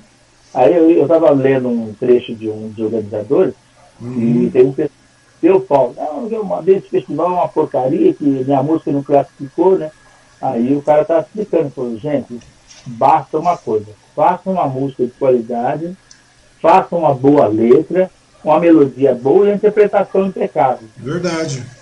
Você vai ser classificado, não tem como. Agora, se você faz de jeito, não adianta que ela não vai ser chamada, não. É, porque, porque quando se trata de festival, quando se trata de festival, é, você passa. É, é, como é que se diz? Você tem que tratar com um certo esmero o negócio, porque na realidade o festival não é qualquer coisa, não é uma coisa é, digamos, plastificada, empacotada que você faz a, a título de. É diferente, me perdoe o pessoal aí, mas é diferente dessas musiquinhas de balada, de, de, é. de, de, coisa rápida. É uma coisa que realmente implementa uma novidade, implementa um sentimento maior, implementa um esmero maior. Ou seja, vem. É, entra arranjo musical conta muito, né? Verdade, verdade. Então, na música que você fez aí aos 13 anos, você já vê que já tinha um arranjo, rapaz, que na época é muito de, é de verdade. De verdade. Esses arranjos você via nos grandes festivais. A grande verdade é essa. Esses arranjos você via nos grandes festivais. Para você tocar no Raul Brasil, então você já vê como é que. Quer dizer, é natural você, você ir trilhando. Cara, de verdade, eu me sinto até lisonjeado, velho. Lisonjeado estar conversando com você e conhecer essa história, porque não, não tô brincando, não. E eu sei que nesse meio tempo você conheceu meio mundo de gente também, né, Chiquinho? Ah, e com relação ao, ao festival agora, a votação é no dia 19, não é isso que você falou? Não, já começou e encerra no, na sexta-feira às 6 horas da tarde. Mas encerra, encerra dia 19, não é isso? É 19 ou 18? 19. 19. Então vamos colocar o link para essa galera votar aí para melhor do que isso. Uma coisa que você falou que você, tá que você disse que não tem condição, não está tendo oportunidade de mostrar o trabalho. Tem sim, cara. Você, meu, você tem um talento nato. Tava falando de você agora há pouco do Lúcio, Lúcio Negrão lá, né? O pai do, do Gabriel lá. Rapaz, vira e mexe, o cara tá fazendo live. Por que você não faz? Abre conversa com seu público. Meu, você tem material demais, você tem muita coisa rica para mostrar. Meu, você tem. Nem que você, você, você o, último, o último CD que você fez, você compilou esse, esse CD, tem muito material seu para ser divulgado, o pessoal pode adquirir o seu material aí. Meu, é direto. O Chiquinho é um cara de, nossa, de uma presteza. Pessoal, fala, fala, fala uma coisa para vocês. Eu não conheci o Chico, de verdade. Eu não conheci o Chico, só conhecia ele porque ele estava tocando com a Tereza ali. Ponto, acabou. Tá, tá à noite, não sei o que, tá o jantar com não sei das quantas, e tinha lá Chico e Tereza tocando. Não era isso? Era isso que tinha. Eu não conhecia ele, de verdade. Daí um amigo em comum falou: converse com o Chico, vai lá, chama o Chico. O Chico vai, é uma excelente pessoa, você vai gostar muito dele, é um talento, o Geraldo, né? O Geraldo Rodrigues também, jornalista lá. Eu falei, é, Oi? O Geraldo é uma pessoa ímpar. Ele, ele é um, um, uma, de uma. De uma eu, nossa, não tem palavras para descrever Geraldo também. Eu não sei se é porque a gente. Nós trabalhamos ele pela cultura e eu uhum. pelo. Então, a gente fazia o evento e aí ele, ele me apoiava demais em todas as coisas que eu fazia, né? E falei, pô, o Geraldo é uma pessoa que eu pus ele num patamar muito alto. E de repente ele estava conversando, olhando nos meus olhos, assim, de igual para igual, e ele me dava muita força, me, me colocava muito para cima, né? E eu falei, fiz um belo o Geraldo é um grande de um amigo, grande de um parceiro, de verdade. Agora tá morando perto, tá morando pra cá de novo, tá morando em Suzano de novo, o Geraldo. Voltou, é. voltou, voltou, voltou, desistiu de ser prefeito e voltou pra cá. Verdade, ele ia, ele ia ser prefeito, seu candidato, depois falou que não, voltou e tá aqui em Suzano, que é meu vizinho, eu chamo ele de meu meio vizinho. Eu falei, é. vizinho, como é que você tá? Você não vai, vai falar, não, não sei Daí ele me falou de você, converse com o Chico, cara. Converse com o Chico, você vai gostar muito do Chico. Chico é de uma. de uma. Sabe, de, de, de um carinho enorme, conversa com ele aí. Daí eu falei, não, eu vou conversar com o Chico. Foi aquele dia que eu te chamei no telefone. Já peguei você já de. né? De, nem sei como é que foi, já falei, vou chamar, vou chamar, chamei nós estamos conversando aqui. Daí a gente tem mais gente em comum, até porque eu morei muito tempo no Imperador aí. Se marcar, a gente conhece muita gente em comum aí no Imperador, rapaz. Muito é, né? Eu passei para mais de 20 anos morando no Imperador aí. sabia. Oi? Passou por lá também, você falou. Não entendi, desculpa. O Gouveia também é Ah, é, é verdade, é verdade. A gente, é, a gente falou, até falamos mal do Gouveia aquele dia atrás, né? Gouveia, a gente falou. Gouveia, excelente pessoa também. A gente dá umas discutidas, mas é uma, uma excelente pessoa. Vou chamar para conversar. Tem muita história. Esse aí também dá, né? É um programa, se sentar, a gente começa a conversar, vai ser sete horas, sete, oito horas de bate-papo com o Gouveia, é. porque o que ele vai contar de Lorota, nossa, é muita coisa. Mas é coisa boa de, de conversar, né? É verdade. Mas me conta uma coisa. Nesse meio tempo, você conheceu meio mundo nessa, na saída de festivais, vai, volta, não sei mais o que você se tornou um músico profissional, né? você passou e vendo a sua música e tudo mais. E você conheceu muita gente, inclusive você foi, você parece que você fez, segundo que você me passou, me contou também, você foi músico do, da, da, do Nico Tinoco e tudo mais, não foi isso? Como é que foi isso? eu fui chamado depois, que o, o, o Luizinho, é eu conheço como Carlinho, ele era, um, era vizinho meu uhum. e já era músico da nossa, da nossa banda. Aí ele saiu para o mundo aí, ele foi acompanhar Nova Guiar, depois ele, ele até hoje ele está com o Sérgio Reis, né? Uhum. Antes do Sérgio Reis, ele, ele passou pelo Toninho Tinoco. E o Toninho Tinoco, naquela época, tocava só dois violões, né? Era aquele trabalho de circo, só os dois. Aí começou a crescer muito os dois, e o moderno chegou, tanto é que eu fiquei sabendo que o Tony ensinou que eles passaram a cobrar cachê depois que o Roberto Carlos surgiu, que até então não, não tinha dinheiro de cachê. Era assim, tocava num, num baile, num casamento no interior, ganhava um porco, ganhava um bezerro, uma vaca, e, uhum. e era assim, forma de pagamento. Era um escambo, né? Tanto é que tem uma passagem muito interessante que apareceu um jagunço lá uma vez na casa dele. É. O patrão está chamando vocês para tocar lá. Aí fala, fala pro seu patrão que hoje não vai dar não, que a gente está meio cansado. Eu, não, eu não estou convidando, não, estou chamando. Estou ordenando que vocês vão. Deu uma garrucha dessa voz. Ah, os dois trataram de arrumar logo a, arrumar a violina lá, colocar e foram pro baile. Tocaram hum. das 5 da tarde até quase raiar o dia. Ah. Mas chegou no fim também, o, o jagunção lá falou assim, ó, toma aqui um gazinho para vocês, pedacinho de terra, tá? E foi dessa forma. Aí assim, quando ele a pensar em cobrar, foi aonde o Luizinho, que já tocava acordeão com ele, falou, eu vou, vou um conjunto para vocês. Aí pegou de Suzano o Zé Via, que fazia viola, o irmão do Luizinho também, que tocava contrabaixo, me chamaram para fazer que ele fazia muito esquema de baile show. Uhum. Pegava uma, uma festa lá dos Centro das Tradições Gaúchas, lá no Paraná, por exemplo, eles iam entrar às 11, meia-noite para fazer o show, então o baile começava às 9. Então eu tocava até o horário que eles chegavam, aí eles entravam, eu acompanhava eles, eles iam embora e a gente terminava o baile. Então era assim, às vezes chegava três, quatro shows numa noite só, era uma coisa de louco. Uhum. E aí eles falaram para mim, você sabe aonde na mão a gente vai tocar semana que vem? Uhum. Eu falei, não sei não. Ele falou, nós vamos tocar na sua cidade. E, nossa, você não tem noção da emoção. Porque meu pai, a vida inteira, foi fã do né? Uhum. Tocava nas barracas, o povo pedia aquela música oferecida. Tá? Aí, de repente, o filho, o filho dele está voltando na cidade acompanhado, acompanhado pelo Nick Louco, que era o, o ícone da época, né? Pena que meu pai já tinha partido, já, já não presenciou aquilo ali. Mas ah, imagina mas... o tamanho da em cima do pau. Imagina o tamanho da felicidade, né, rapaz? Se para você era uma felicidade imensa já, imagina para seu pai como seria. Não, ainda falaram no microfone, agora eu vou apresentar para vocês a, a, banda e tem um músico que é da nossa cidade. Tá? Eu não me contive lá em cima do palco, né? Foi uma coisa muito, muito forte, muito grande. Hum. E aí a gente rodava muito e como a maioria dos, dos hotéis no sul se oferecia hotel, comida, uhum. e, e, você saía dali com aquele dinheiro no bolso, você já ia para outro show. Então, você só ia juntando.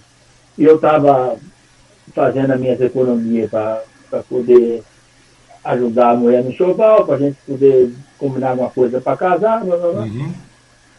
Eu terminei esse, esse encontro aí de quase cinco, seis eventos aí e juntei aquela pacoteira de dinheiro, pus na carteira no bolso de crédito, peguei o pássaro marrom. Uhum. Não via caso. Agora que eu desci do pássaro marrom, que eu peguei o, o Herólis, que era o outro. Verolão, né? Que chamava.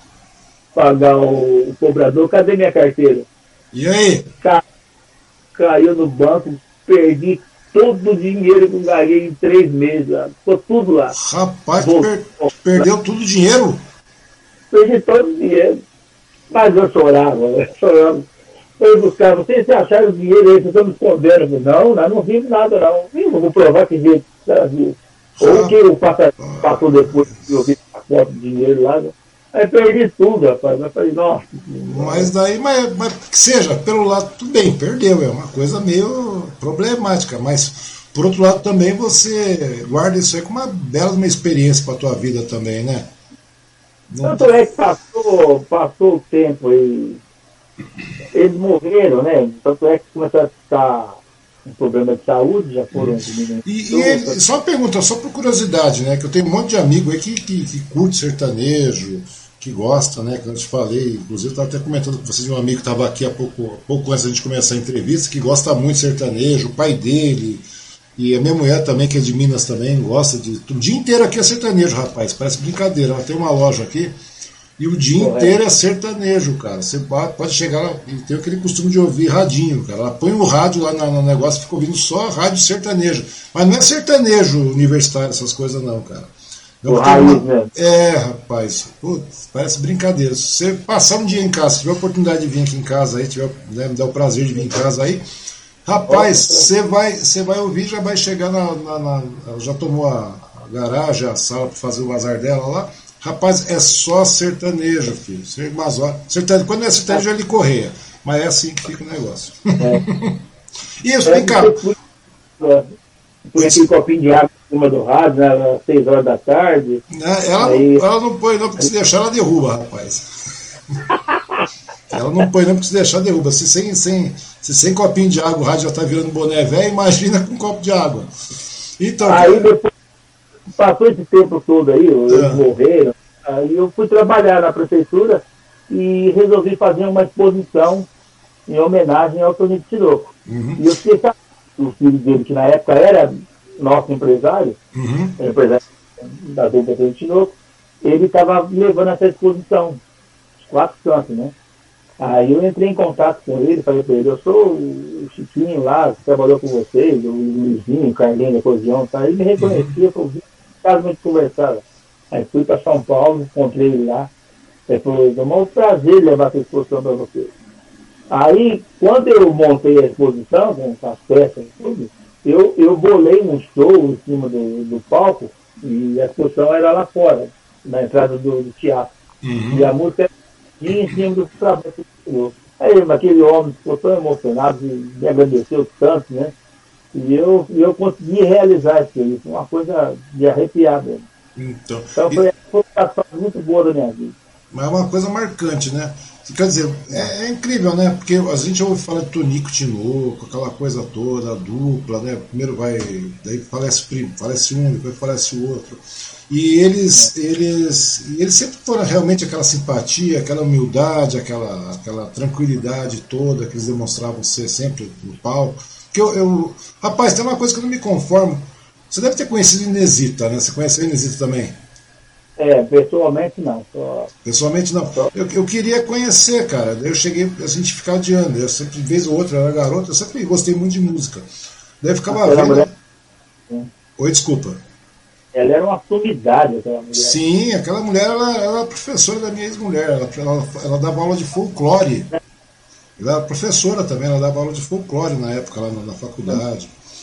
E daí eu queria conhecer, daí eu ficava pensando quando o garoto ficava imaginando, falava, será que esses, esses dois aí, esse pessoal mais antigo, eles realmente eram assim? Porque daí você fica. Porque eu conheci muita gente, conheci Goiano, do Goiano Paranaense, eu conheci é, Léo Canhoto, eu conheci várias pessoas aí nesse meio através do, do, desse amigo que eu te falei, né? Você vai conhecendo muita gente, vai chegando. E daí, eh, daí, daí tem a história da, da época do, do, do, Como é que chama lá? O Tião Carreiro. Disseram que o Tião Carreiro era aquela simpatia no palco, mas fora dele, o bicho era uma tristeza de ruim. Né? Que era bicho então, gordo, ignorantão. Mas é ruim, né?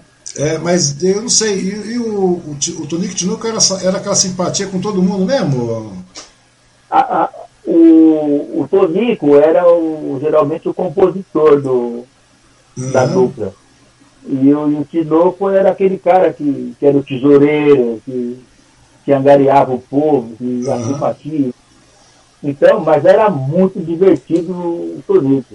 Aí os, os, amigos da banda, né, falaram assim, vamos fazer uma, uma viagem para longe e a gente vai no avião lá no fundo. E, aí quando eu cheguei lá, o meu lugar estava reservado, do lado do Tonico. Uhum. Do lado dele. E eles sentam no, meio do avião e o resto dos músicos está lá no fundo. Aí veio a aeromoça daquele carrinho, né? Oferecendo as bebidas pro pessoal, né? Falei assim, o senhor vai tomar o quê, né?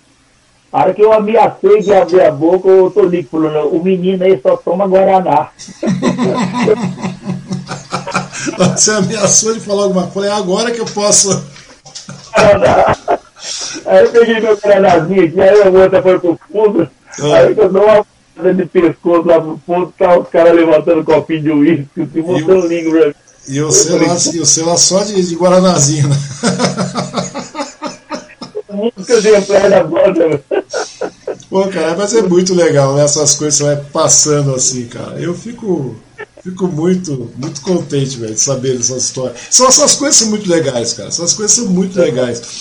Eu, eu, tem, tem casos, cara, que a gente não vai sabendo. Tem gente que eu conheço de muitos anos e eu. Daí tem amigo meu que fala, nossa, cara, tinha Dico tava. Ele conta uns casos, cara. Você vai vendo, passar tempo, a gente vai, vai decorando. São histórias que você vai guardando, cara, e você vai tendo mais afeto ainda pela pessoa, cara. É uma coisa de louco isso aí, né, velho? Você contando essas histórias, eu fico imaginando você lá. Cara, mas é muito legal. Você passando da. da... Sabe o que eu estou fazendo agora, nesse momento? Você está falando de Tonico Tinoco, tá, já estava lá com Tonico Tinoco, voltando para a cidade de estava, onde você nasceu, tudo mais. Tomando Guaraná do lado do cara, né? Tomando Guaraná lá do lado do cara, tudo mais sentado lá. Sabe, passando apuro, eu fico imaginando isso, cara. Você começando lá, né? Falando dos apuros que vocês passavam lá, pra, andando, brincando com, com carrinho de, de, de, com roda de melancia Passando, é, dormindo, é. dormindo na praça, cara, literalmente dormindo na praça. Eu fico imaginando, daqui a pouco você está na prefeitura, daqui a pouco você já está lá, daqui a pouco você já está é, se consolidando, ganhando o festival à torta direita aí, digamos assim, e é. você, sabe, eu acho uma, uma história muito bonita, cara. Mas hoje. Pois não. Outra, um, eu fiquei um bom tempo trabalhando pelo SESC, né? A gente uhum. rodava o São Paulo em geral. Mas o SESC a gente não fazia no SESC de Bertioga. Uhum. E o de Bertioga, não sei se você já foi lá alguma vez, lá Sim. tem uma casinha de que eles fizeram, e, e, dentro da casinha de sapé tem uma cama de capim, uhum. e quadros antigos, né? E do lado de fora tem um posto, que é a cisterna, então e aí eles determinaram para a gente, três horas da tarde vai começar o show de vocês. Era eu, a Tereza, a minha irmã, uhum. e o acordeão, que era o, A gente ficava dentro da casinha. Aí do lado de fora eles enchiam de cadeira. Aí lá do, do local onde os velhinhos ficavam lá, enchiam o ônibus e despejavam aquele monte de gente ali. Aí todo mundo sentava ali e a gente saía tá dentro da casinha, mais ou menos tipo do que o Rolando Boldrin costuma fazer, né? Uhum. Aí ia de lá, eu sentava, eu começava a contar causas, contar história, transformava essas minhas músicas tudo em algumas piadas, né? Rapaz, mas aquilo, quando eu anunciava aquela saideira, só vi o povo falando, ah, que pena, não sei. Aí é. terminava, fazia aquela fila um por um para cumprimentar a gente, para querer saber se tinha algum trabalho para eles comprarem, tá? Então hum. é uma coisa sem preço. Não sabe? tem preço. É, é, o pessoal fala, ah, aquela coisa toda, aquela, a, a, aquela satisfação de, de, de, de, acabar, né? Porque é cativante, cara. É uma coisa muito legal. É que você falou, é. você daqui a pouco você tá, estava chegando no. Você, é que você não está se dando conta, às vezes, eu acho, né? Você fala assim, não, que.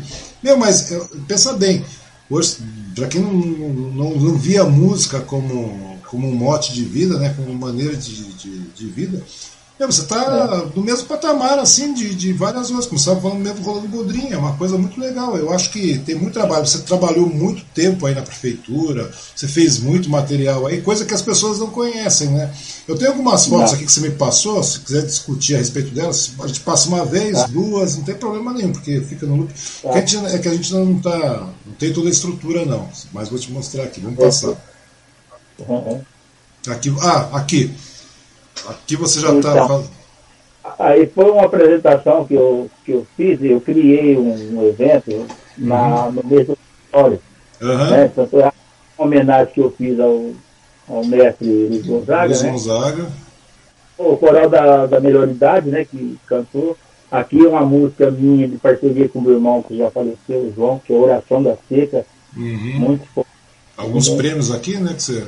Os prêmios que eu, que eu ganhei por aí afora. Tinha um outro lado também com. Aí. Foi um encontro que era, era aniversário do Milton Nascimento. Uhum. E o Milton Nascimento chamou o meu irmão, uhum. o Paulinho Garçom. Para ser garçom, não, ser o cozinheiro da, da festa dele. Aí meu irmão me levou. Aí fomos lá conhecer mesmo, fizemos uma foto junto. Né? Aqui é minha banda, aqui está faltando aí o Batatinha, uhum. essa é minha irmã, ali eu, aqui os três músicos que fazem com a gente aí. A turma fala que nós somos músicos da Santa Ceia, né? que nós somos resistentes aí, que essa a Gabizinha que dançou comigo. Aqui você já. Aí é meu, esteio, minha vida aí, a, a Natália Jimenez, que você ficou sabendo, a Isabela e a minha esposa. Aí acaba cedendo né? Filho de João. Mas é uma história muito bonita, cara. Olha. Aí, meu parceiro. Batata e o Nelson. Beijão, parceiro. Pois é, né, cara? Pra você ver que coisa legal. Fazer, eh, eu ganhei o título de cidadão suzanense, né? Uhum. E foi um reconhecimento que eu disse na época, eu falei assim, que bom que eu ganhei o prêmio agora, porque do jeito que o Suzano está crescendo uhum. e trocando habitantes, vai chegar uma época que ninguém mais sabe quem foi Chiquinho e Tereza, né? Pois então, é. Me deram, me deram o prêmio na hora certa. Não, hoje é, é tão curioso que você pega a Glicério daqui de cima, uhum. se desce perto da estação, se você falar um oi com as três pessoas, é muito. O resto você não conhece ninguém mais. Pois é, cara. Pois, hoje é, está todo mundo muito imediatista e eu acho que você perde. É. Eu estava conversando com, com os amigos esses dias atrás, como eu te falei. Querendo ou não, eu não sei o porquê, mas todas essas conversas que eu estou fazendo aí, geralmente sempre acaba caindo tendo muito de cultura no meio. E hoje a gente vê que a cultura está muito massificada, está muito dinâmica. É uma coisa que a gente não sabe o que é essa nova cultura aí, porque as pessoas parecem que perdem as raízes, né? Perdem as raízes de é. cultura, as raízes da educação, as raízes de muita coisa. Daí você vai, a gente vai vendo uma população cada vez mais pobre, não é verdade? Uma população, uma população mais pobre. E é muito triste isso. E tem coisas que têm memórias aí. Sabe? E, e acaba ficando tudo muito robotizado, né? Pois é. Pois é. Quando que o, o poder público ele é, ele é responsável por uma boa parte, porque que hoje você tem as oficinas para você oferecer para a população. Uhum. Então, é, é a cultura sendo usada de, um, de uma maneira certa. Né? Um, um projeto escolar, por exemplo.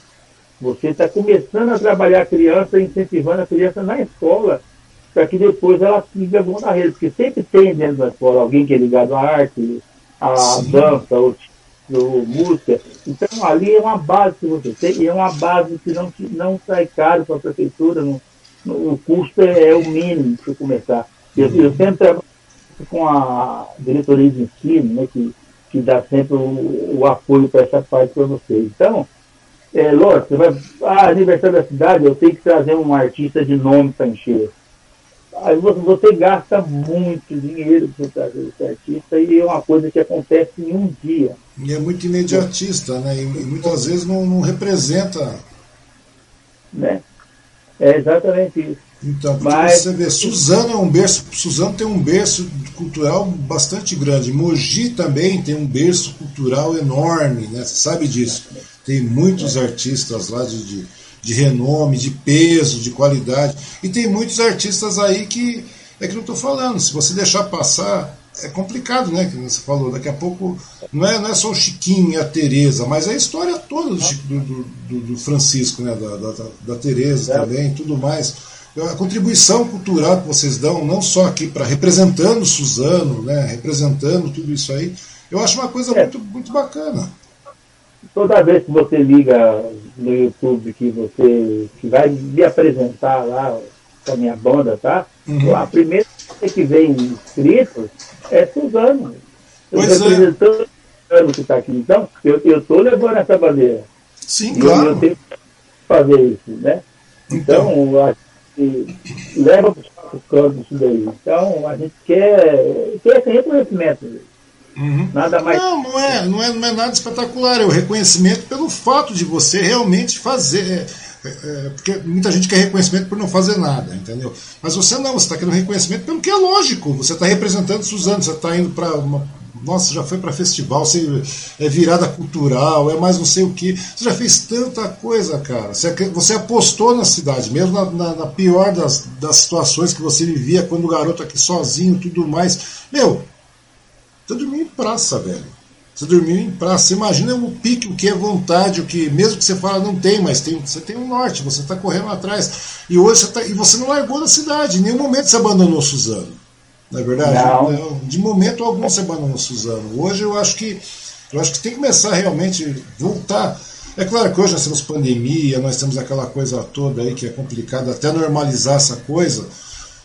Mas tão logo isso se normalize, ou se controle, pelo menos, não digo normalizar porque não vai normalizar mais, mas que se controle isso, para que se tenha uma, uma segurança tudo mais, os municípios tão logo engrenem, tirem um pouco o pé do, do, do, buraco, né, que todo mundo caiu, o mundo inteiro caiu, é. Suzano não é diferente, mas que volte a investir de maneira pesada em cultura. Sabe? Eu acho que, que, que é o caminho certo. Investe na música, na literatura, nas artes cênicas, vai investir em tudo isso aí. Você, você esse, forma cidadãos melhores. Esse pessoal do festival que vai acontecer agora na sexta-feira, uhum. eles conseguiram mexer com a lei Aldir Blanc sem a interferência da prefeitura, porque eles falam que a prefeitura deu a de morto, fingido de morto. Então, a verba estava sendo perdida, ela estava voltando para o federal. E eles correram, montaram um, um grupo individual e falavam, nós estamos fazendo um festival cultural sem a presença do, da política. E nós vamos vencer. Então, tanto é que esse, esse concurso aí de, com a música vai ser mais votada, mais curtida, uhum. eles querem muita gente assistindo para levar o nome da cultura para cima. Tem que ter um candidato, algum prefeito ou vereador que queira fazer o nome junto. Hum. Isso é muito legal. É, porque a Lei Aldir Blanc aí, no caso, o incentivo da, da, da Lei Aldir Blanc aí, eu acho, eu, eu, é, uma, é uma coisa que você está falando, daqui a pouco ah, muita, muitas prefeituras ah, é, Parece que não, mas é um tanto complicado você também ter. Eu conversei com o Garipo lá, você tem que preencher vários requisitos, etc. Tudo mais, eu compreendo é. que tem que ser assim. Mas é, eu acho que é, tudo bem, é um direito, tem que ser colocado em pauta aí.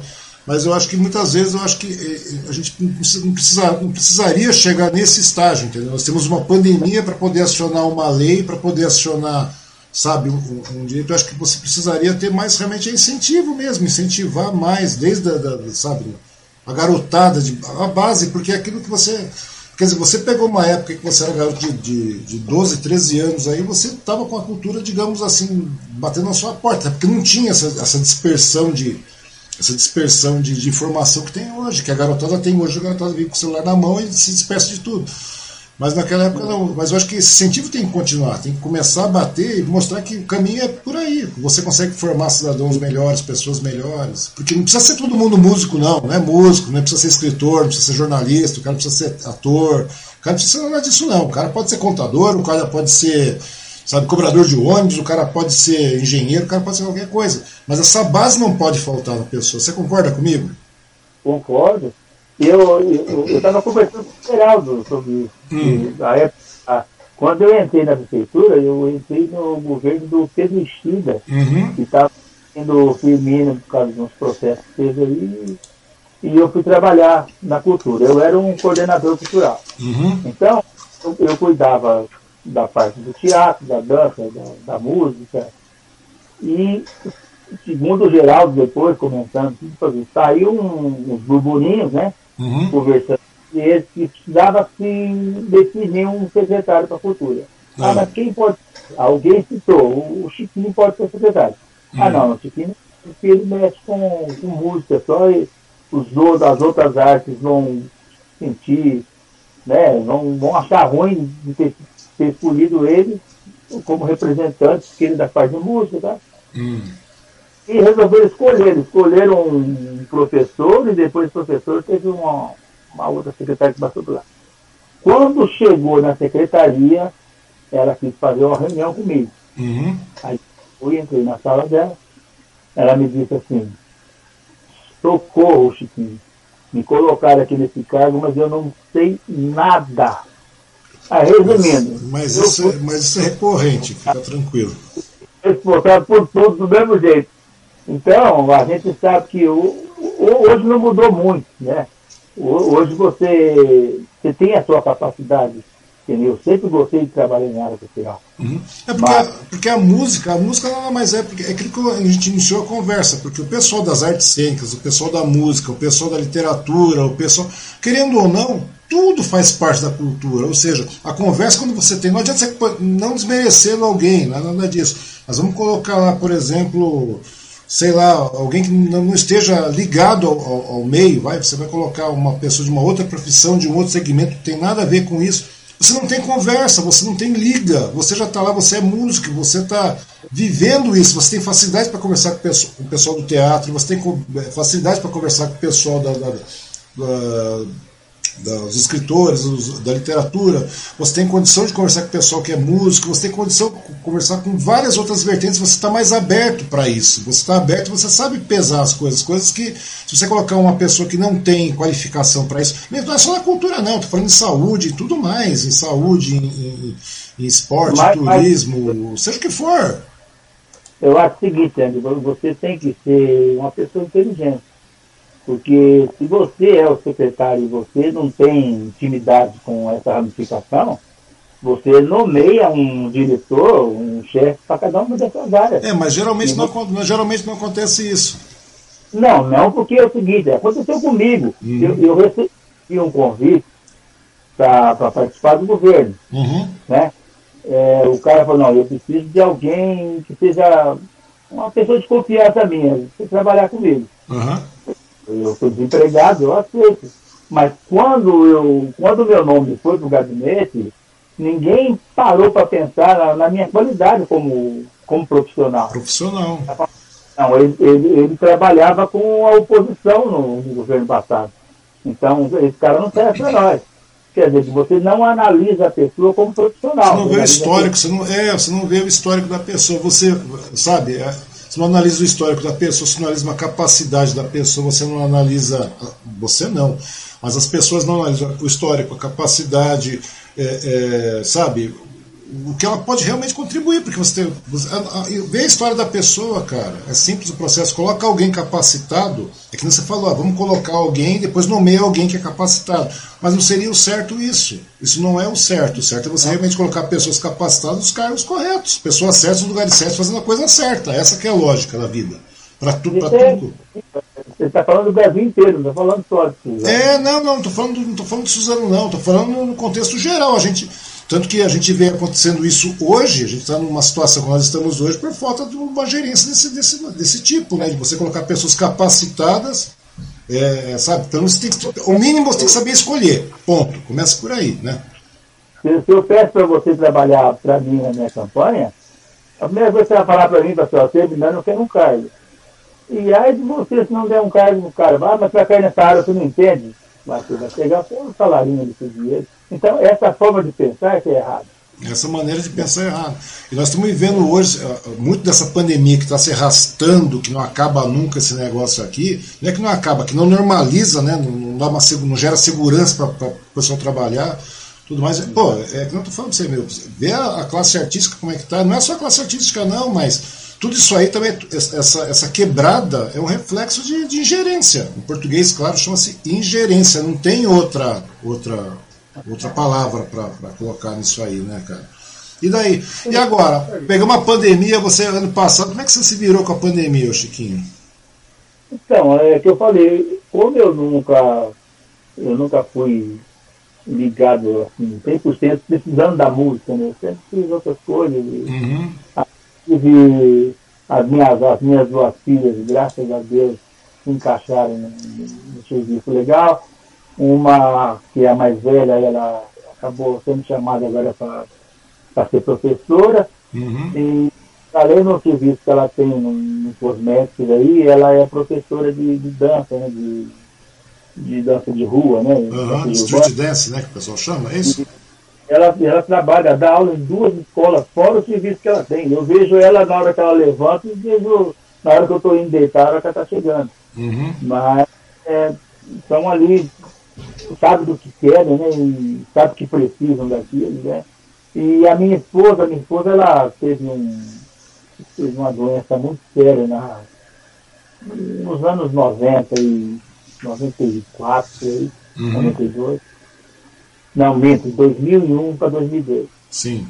E, e ela quase, quase me deixou viúva aí com as duas filhas aí, mas Deus teve misericórdia aí manteve ela aí uhum. com a gente. E, e ela teve um tumor, um tumor no cérebro, e ela ficou. A, acabaram aposentando ela por invalidez. Uhum. Falei, estamos. Eu estou sem trabalho, mas ela está trabalhando, as meninas trabalhando, está tudo bem. Aí, de repente, chamaram ela com uma perícia aí e desaposentaram ela depois de 16 anos. Que coisa, né? É, eu não consigo entender isso também, cara. De verdade. Eu, eu não consigo entender isso. Foi uma coisa assim que. Sabe quando se joga você no, no chão e, e deixa assim?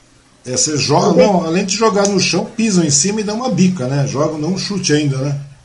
É, exatamente. Porque tem, Aí, tem coisas que não dá para entender que acontecem por aqui, cara.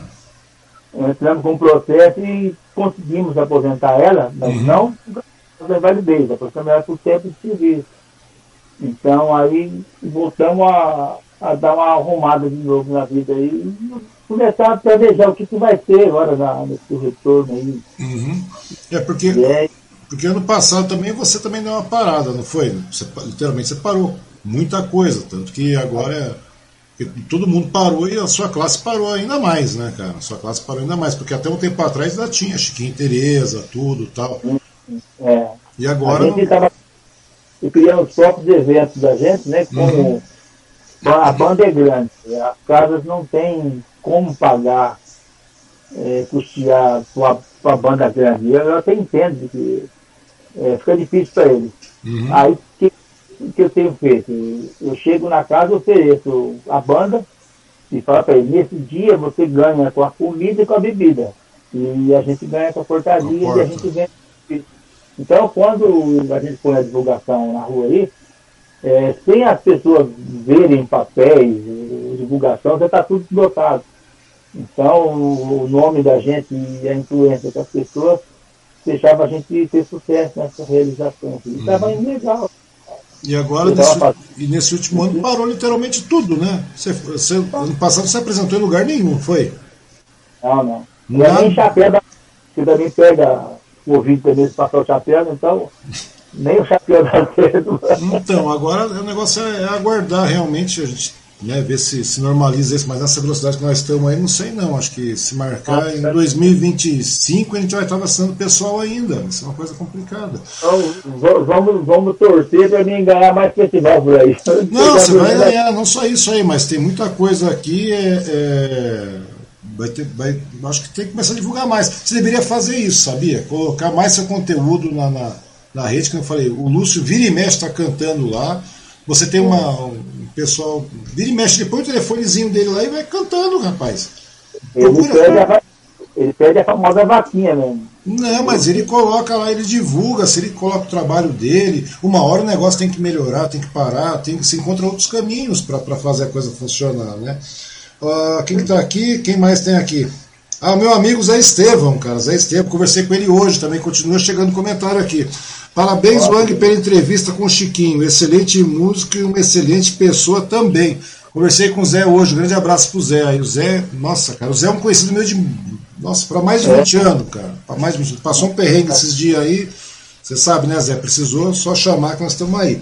Quem mais continua aqui? Eu, eu tenho que tirar o óculos, me perdoa. O Nelson Martins fala de novo. Momentos emocionantes, essa foto é marcante na lembrança. Grande Chiquinho, Batata e Nelson. Ele está falando da foto. É, a Norma Borges está mandando corações para você. A Silvana Jimenez, palavras lindas, Osmar. Ah, obrigado. Ah, não sei qual parte você falou, mas tá valendo. A Daniela Alvarenga, ela tá o quê? Ah, ela tá me mandou um bonequinho aqui, aqueles emojis de. Você deve estar tá vendo aí também de, de jogador, de juiz, de juiz, de juiz. Mas está certo. Agradeço todo mundo que está assistindo a entrevista aqui. Agradeço demais a participação de todos, de verdade mesmo. Chiquinho, mas você devia realmente fazer isso. Eu sei que a gente vai se alongando muito no papo aí. Você também está tá um tanto quanto cansado. Eu agradeço demais a sua participação. E, mas faz isso, cara. Faz isso mesmo. Nossa, você não imagina o prazer que, que, que eu estou tendo de conversar com você. Eu não te conhecia, eu achei você uma pessoa espetacular. Faz jus a tudo aquilo que o, que o Geraldo falou mesmo, cara. De verdade, você é uma Pessoa ímpar, pessoa ímpar mesmo. Quero ter a honra de poder chegar. Vou esperar um pouquinho o negócio dar uma amenizada para sair, conhecer você ao vivo, a cores, sentar, tomar um café, tomar aquele whisky, tomar o Guaraná, né? Guaraná, especializado em Guaraná. Não é Eu faço as suas mãos aí depois. Tá bom? De verdade mesmo, Chiquinho. Eu sei que o tempo está tá corrido. Eu agradeço demais a sua participação, a sua disponibilidade, sabe? A sua música, a sua poesia, a sua sensibilidade, cara, coisa que eu não imaginava. A gente precisa falar com alguém, então você abriu esse leque aí, porque eu acho... esse atravessou fronteiras, atravessou estados, né? Não, cara, você tá. Essa disposição que você fez isso aí, você clicou duas vezes aí, clica aí, cara. Você vai ver tanta gente te ouvindo, Chiquinho. Eu mesmo vou. Acabou essa entrevista, eu vou fazer o release dela, colocar lá. Vou colocar, me eu vou pegar os seus links aí da, da, do festival, vou disponibilizar. E vocês que estão assistindo, vai lá, curte, ouve o Chiquinho, ouve mesmo. Qualquer coisa, o Chiquinho vai, vai fazer umas lives de vez em quando. É, agora ele já pegou o jeito da coisa, ele vai. Entendeu? Vai no, é. no Gil, o Gil te chamou, vai no Gil também, cara. Vai no Gil Fuentes também, não precisa ter medo, não. Conversa de boa. É muito legal, cara. Ele tem o público dele. Ô, pastor. Hã? Eu vi que o bicho papão aqui ficou passou rápido. Pois é, rápido, cara. Você com muito medo. Eu falei, não tem que se desesperar. Você estava desesperado. Não, me manda o link, me manda o link. Falei, calma, é rápido, não se preocupa não. O negócio é fácil, não tem como errar. Mas vai mesmo, participa, cara. Todo mundo te chamar, participa. Você está em casa, está parado, participa. É uma maneira de você divulgar. O Chiquinho está com o CD dele aí disponível. Todo mundo que quiser pode adquirir. O Chiquinho vai deixar o link aí. Inclusive eu vou adquirir também. Entendeu? Daí você, a pessoa vai participando, vai, vai em cima mesmo. Acho que é uma, uma maneira muito boa de você reconhecer e reconhecer um artista aqui da região que leva o nome de Suzano para tudo quanto é canto, entendeu? No mundo hoje que a gente está tão pífio dessa, de, de, de formação de cultura, e a intenção é essa mesmo, é que vocês conheçam o Chiquinho aí, não só o Chiquinho da, da dupla Chiquinho Tereza e banda que está lá animando a festa, aquela coisa toda, é. o bairro, mas conhecer o Francisco mesmo, um cara muito legal, um cara muito sofrido, uma história muito bonita, de verdade, cara, uma história muito bonita. Tá? Agradeço. De verdade, eu me sinto honrado, tá bom? Pode ficar, estou falando de coração, de verdade mesmo. Agradeço o geral também pela, pela indicação do Chiquinho, de verdade. Eu sei que de, desse, desse métier só tem pessoas de, de calibre assim, de, como você, Chiquinho, e muitos outros aí. Meu muito obrigado a todos mesmo. Você que deixa o espaço para você se despedir do povo aí, Chiquinho. Tá bom, tá bom. Obrigado, viu, mais uma vez. É, foi um prazer te conhecer, e, e eu sei que atrás dessa telinha aí tem muita gente que torce por mim, que que gosta de mim, que gosta da minha família. E eu quero agradecer um por um ao povo de Três Pontas, ao povo de São Paulo, ao povo de Suzano, ao povo do Rio, ao povo de Vitória. Um beijo no coração de todos vocês e continuem cuidando, porque em breve a gente vai transformar esse, esse abraço em um abraço real. Tá? Um direito a encher os olhos, sim, se emocionar e se vê que a gente está demorando para abraçar, até para alguém jogar água para separar, porque a saudade é muito grande. Tá bom? Um beijo para todos vocês. Obrigado pelo tempo de cada um aí. Obrigado. Tá dado o recado. De novo, Chiquinho, muito obrigado. Agradeço, continuo agradecendo o pessoal. O pessoal está pedindo para cantar mais aqui, rapaz. O cara está se despedindo e o pessoal está pedindo para cantar. Quem mais aqui? Rosimeire, canta, Chiquinho. Letícia Alves Dias, canta. Sueli Severiano, canta. Uh, Letícia continua. Nos agracie com sua voz. Canta e continua. Norma Borges, canta. O Nelson Martins, uh, parabéns, Osmar, pela entrevista com o Chiquinho. Ele é a história de Suzano. Um grande abraço. Obrigado a todos mesmo. Agora fica o Chiquinho aqui, o pessoal pedindo. Se quiser terminar cantando, Chiquinho, agradeço a sua participação, agradeço os, os patrocinadores. Se você quiser, gostou da entrevista, se você gostou do bate-papo, tá o nosso apoio-se aqui em cima. Ali, ali em cima, ali, ó, tem um apoio-se ali tem um QR Code, tem os patrocinadores. Se você gostou, pode, pode participar do apoio. Isso aí vale para o Chiquinho também essa dica. Você tem um trabalho cultural maravilhoso, faz o seu apoio, se faz a sua, a sua linha e você tem muito para fazer, Chiquinho. Está à disposição, meu querido. Não, eu vou cantar uma canção aqui que eu, eu fiz da minha época de infância, porque eu morava assim, tipo no, no morro da, da cidade, e o meu pai nos dias de chuva, meu pai fazia uns barquinhos de papel para a gente brincar, né? Soltar naquela enxurrada de dia. E um dia indo para o serviço, estava chovendo, e eu me vi essa recordação. Eu falei, eu vou compor uma música falando isso daí. Lembranças de papel.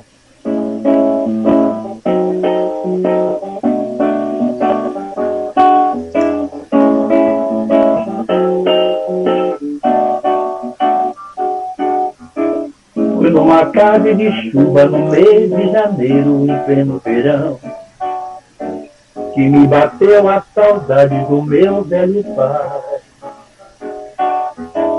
Enquanto os pingos caíam, formando enxurrada, correndo ao chão, morava feita as calçadas do meu coração, coração. Parece até que eu escuto ao longe sua voz me chamando pra ver o lindo barco que ele acabou de fazer. Para navegar sobre as águas da minha ilusão. E ancorar nesse porto da recordação. Porque esse tempo se foi, só a saudade ficou, doces lembranças da infância que a vida levou a se eu pudesse voltar a ser criança outra vez. Só pra dizer ao meu velho obrigado por tudo que você me fez. A se eu pudesse voltar a ser criança outra vez. Pois ninguém fez alguém mais feliz do que você me fez. Foi numa tarde de chuva no meio de janeiro, pleno verão, que me bateu a saudade do meu velho pai. Enquanto os pingos caíam, formando enxurradas, correndo ao chão, molhava feito as calçadas do meu coração, coração. Parece até que eu escuto ao longe sua voz me chamando pra ver o lindo barco que ele acabou de fazer. Pra navegar sobre as águas da minha ilusão. E agora nesse porto da recordação. Hoje esse tempo se foi, só a saudade ficou. Doces lembranças da infância que a vida levou. Até pudesse voltar a ser criança outra vez. Só pra dizer a meu velho obrigado por tudo que você me fez. Até pudesse voltar a ser criança outra vez. Pois ninguém fez alguém mais feliz do que você me fez. Pois ninguém fez alguém mais feliz do que você me fez.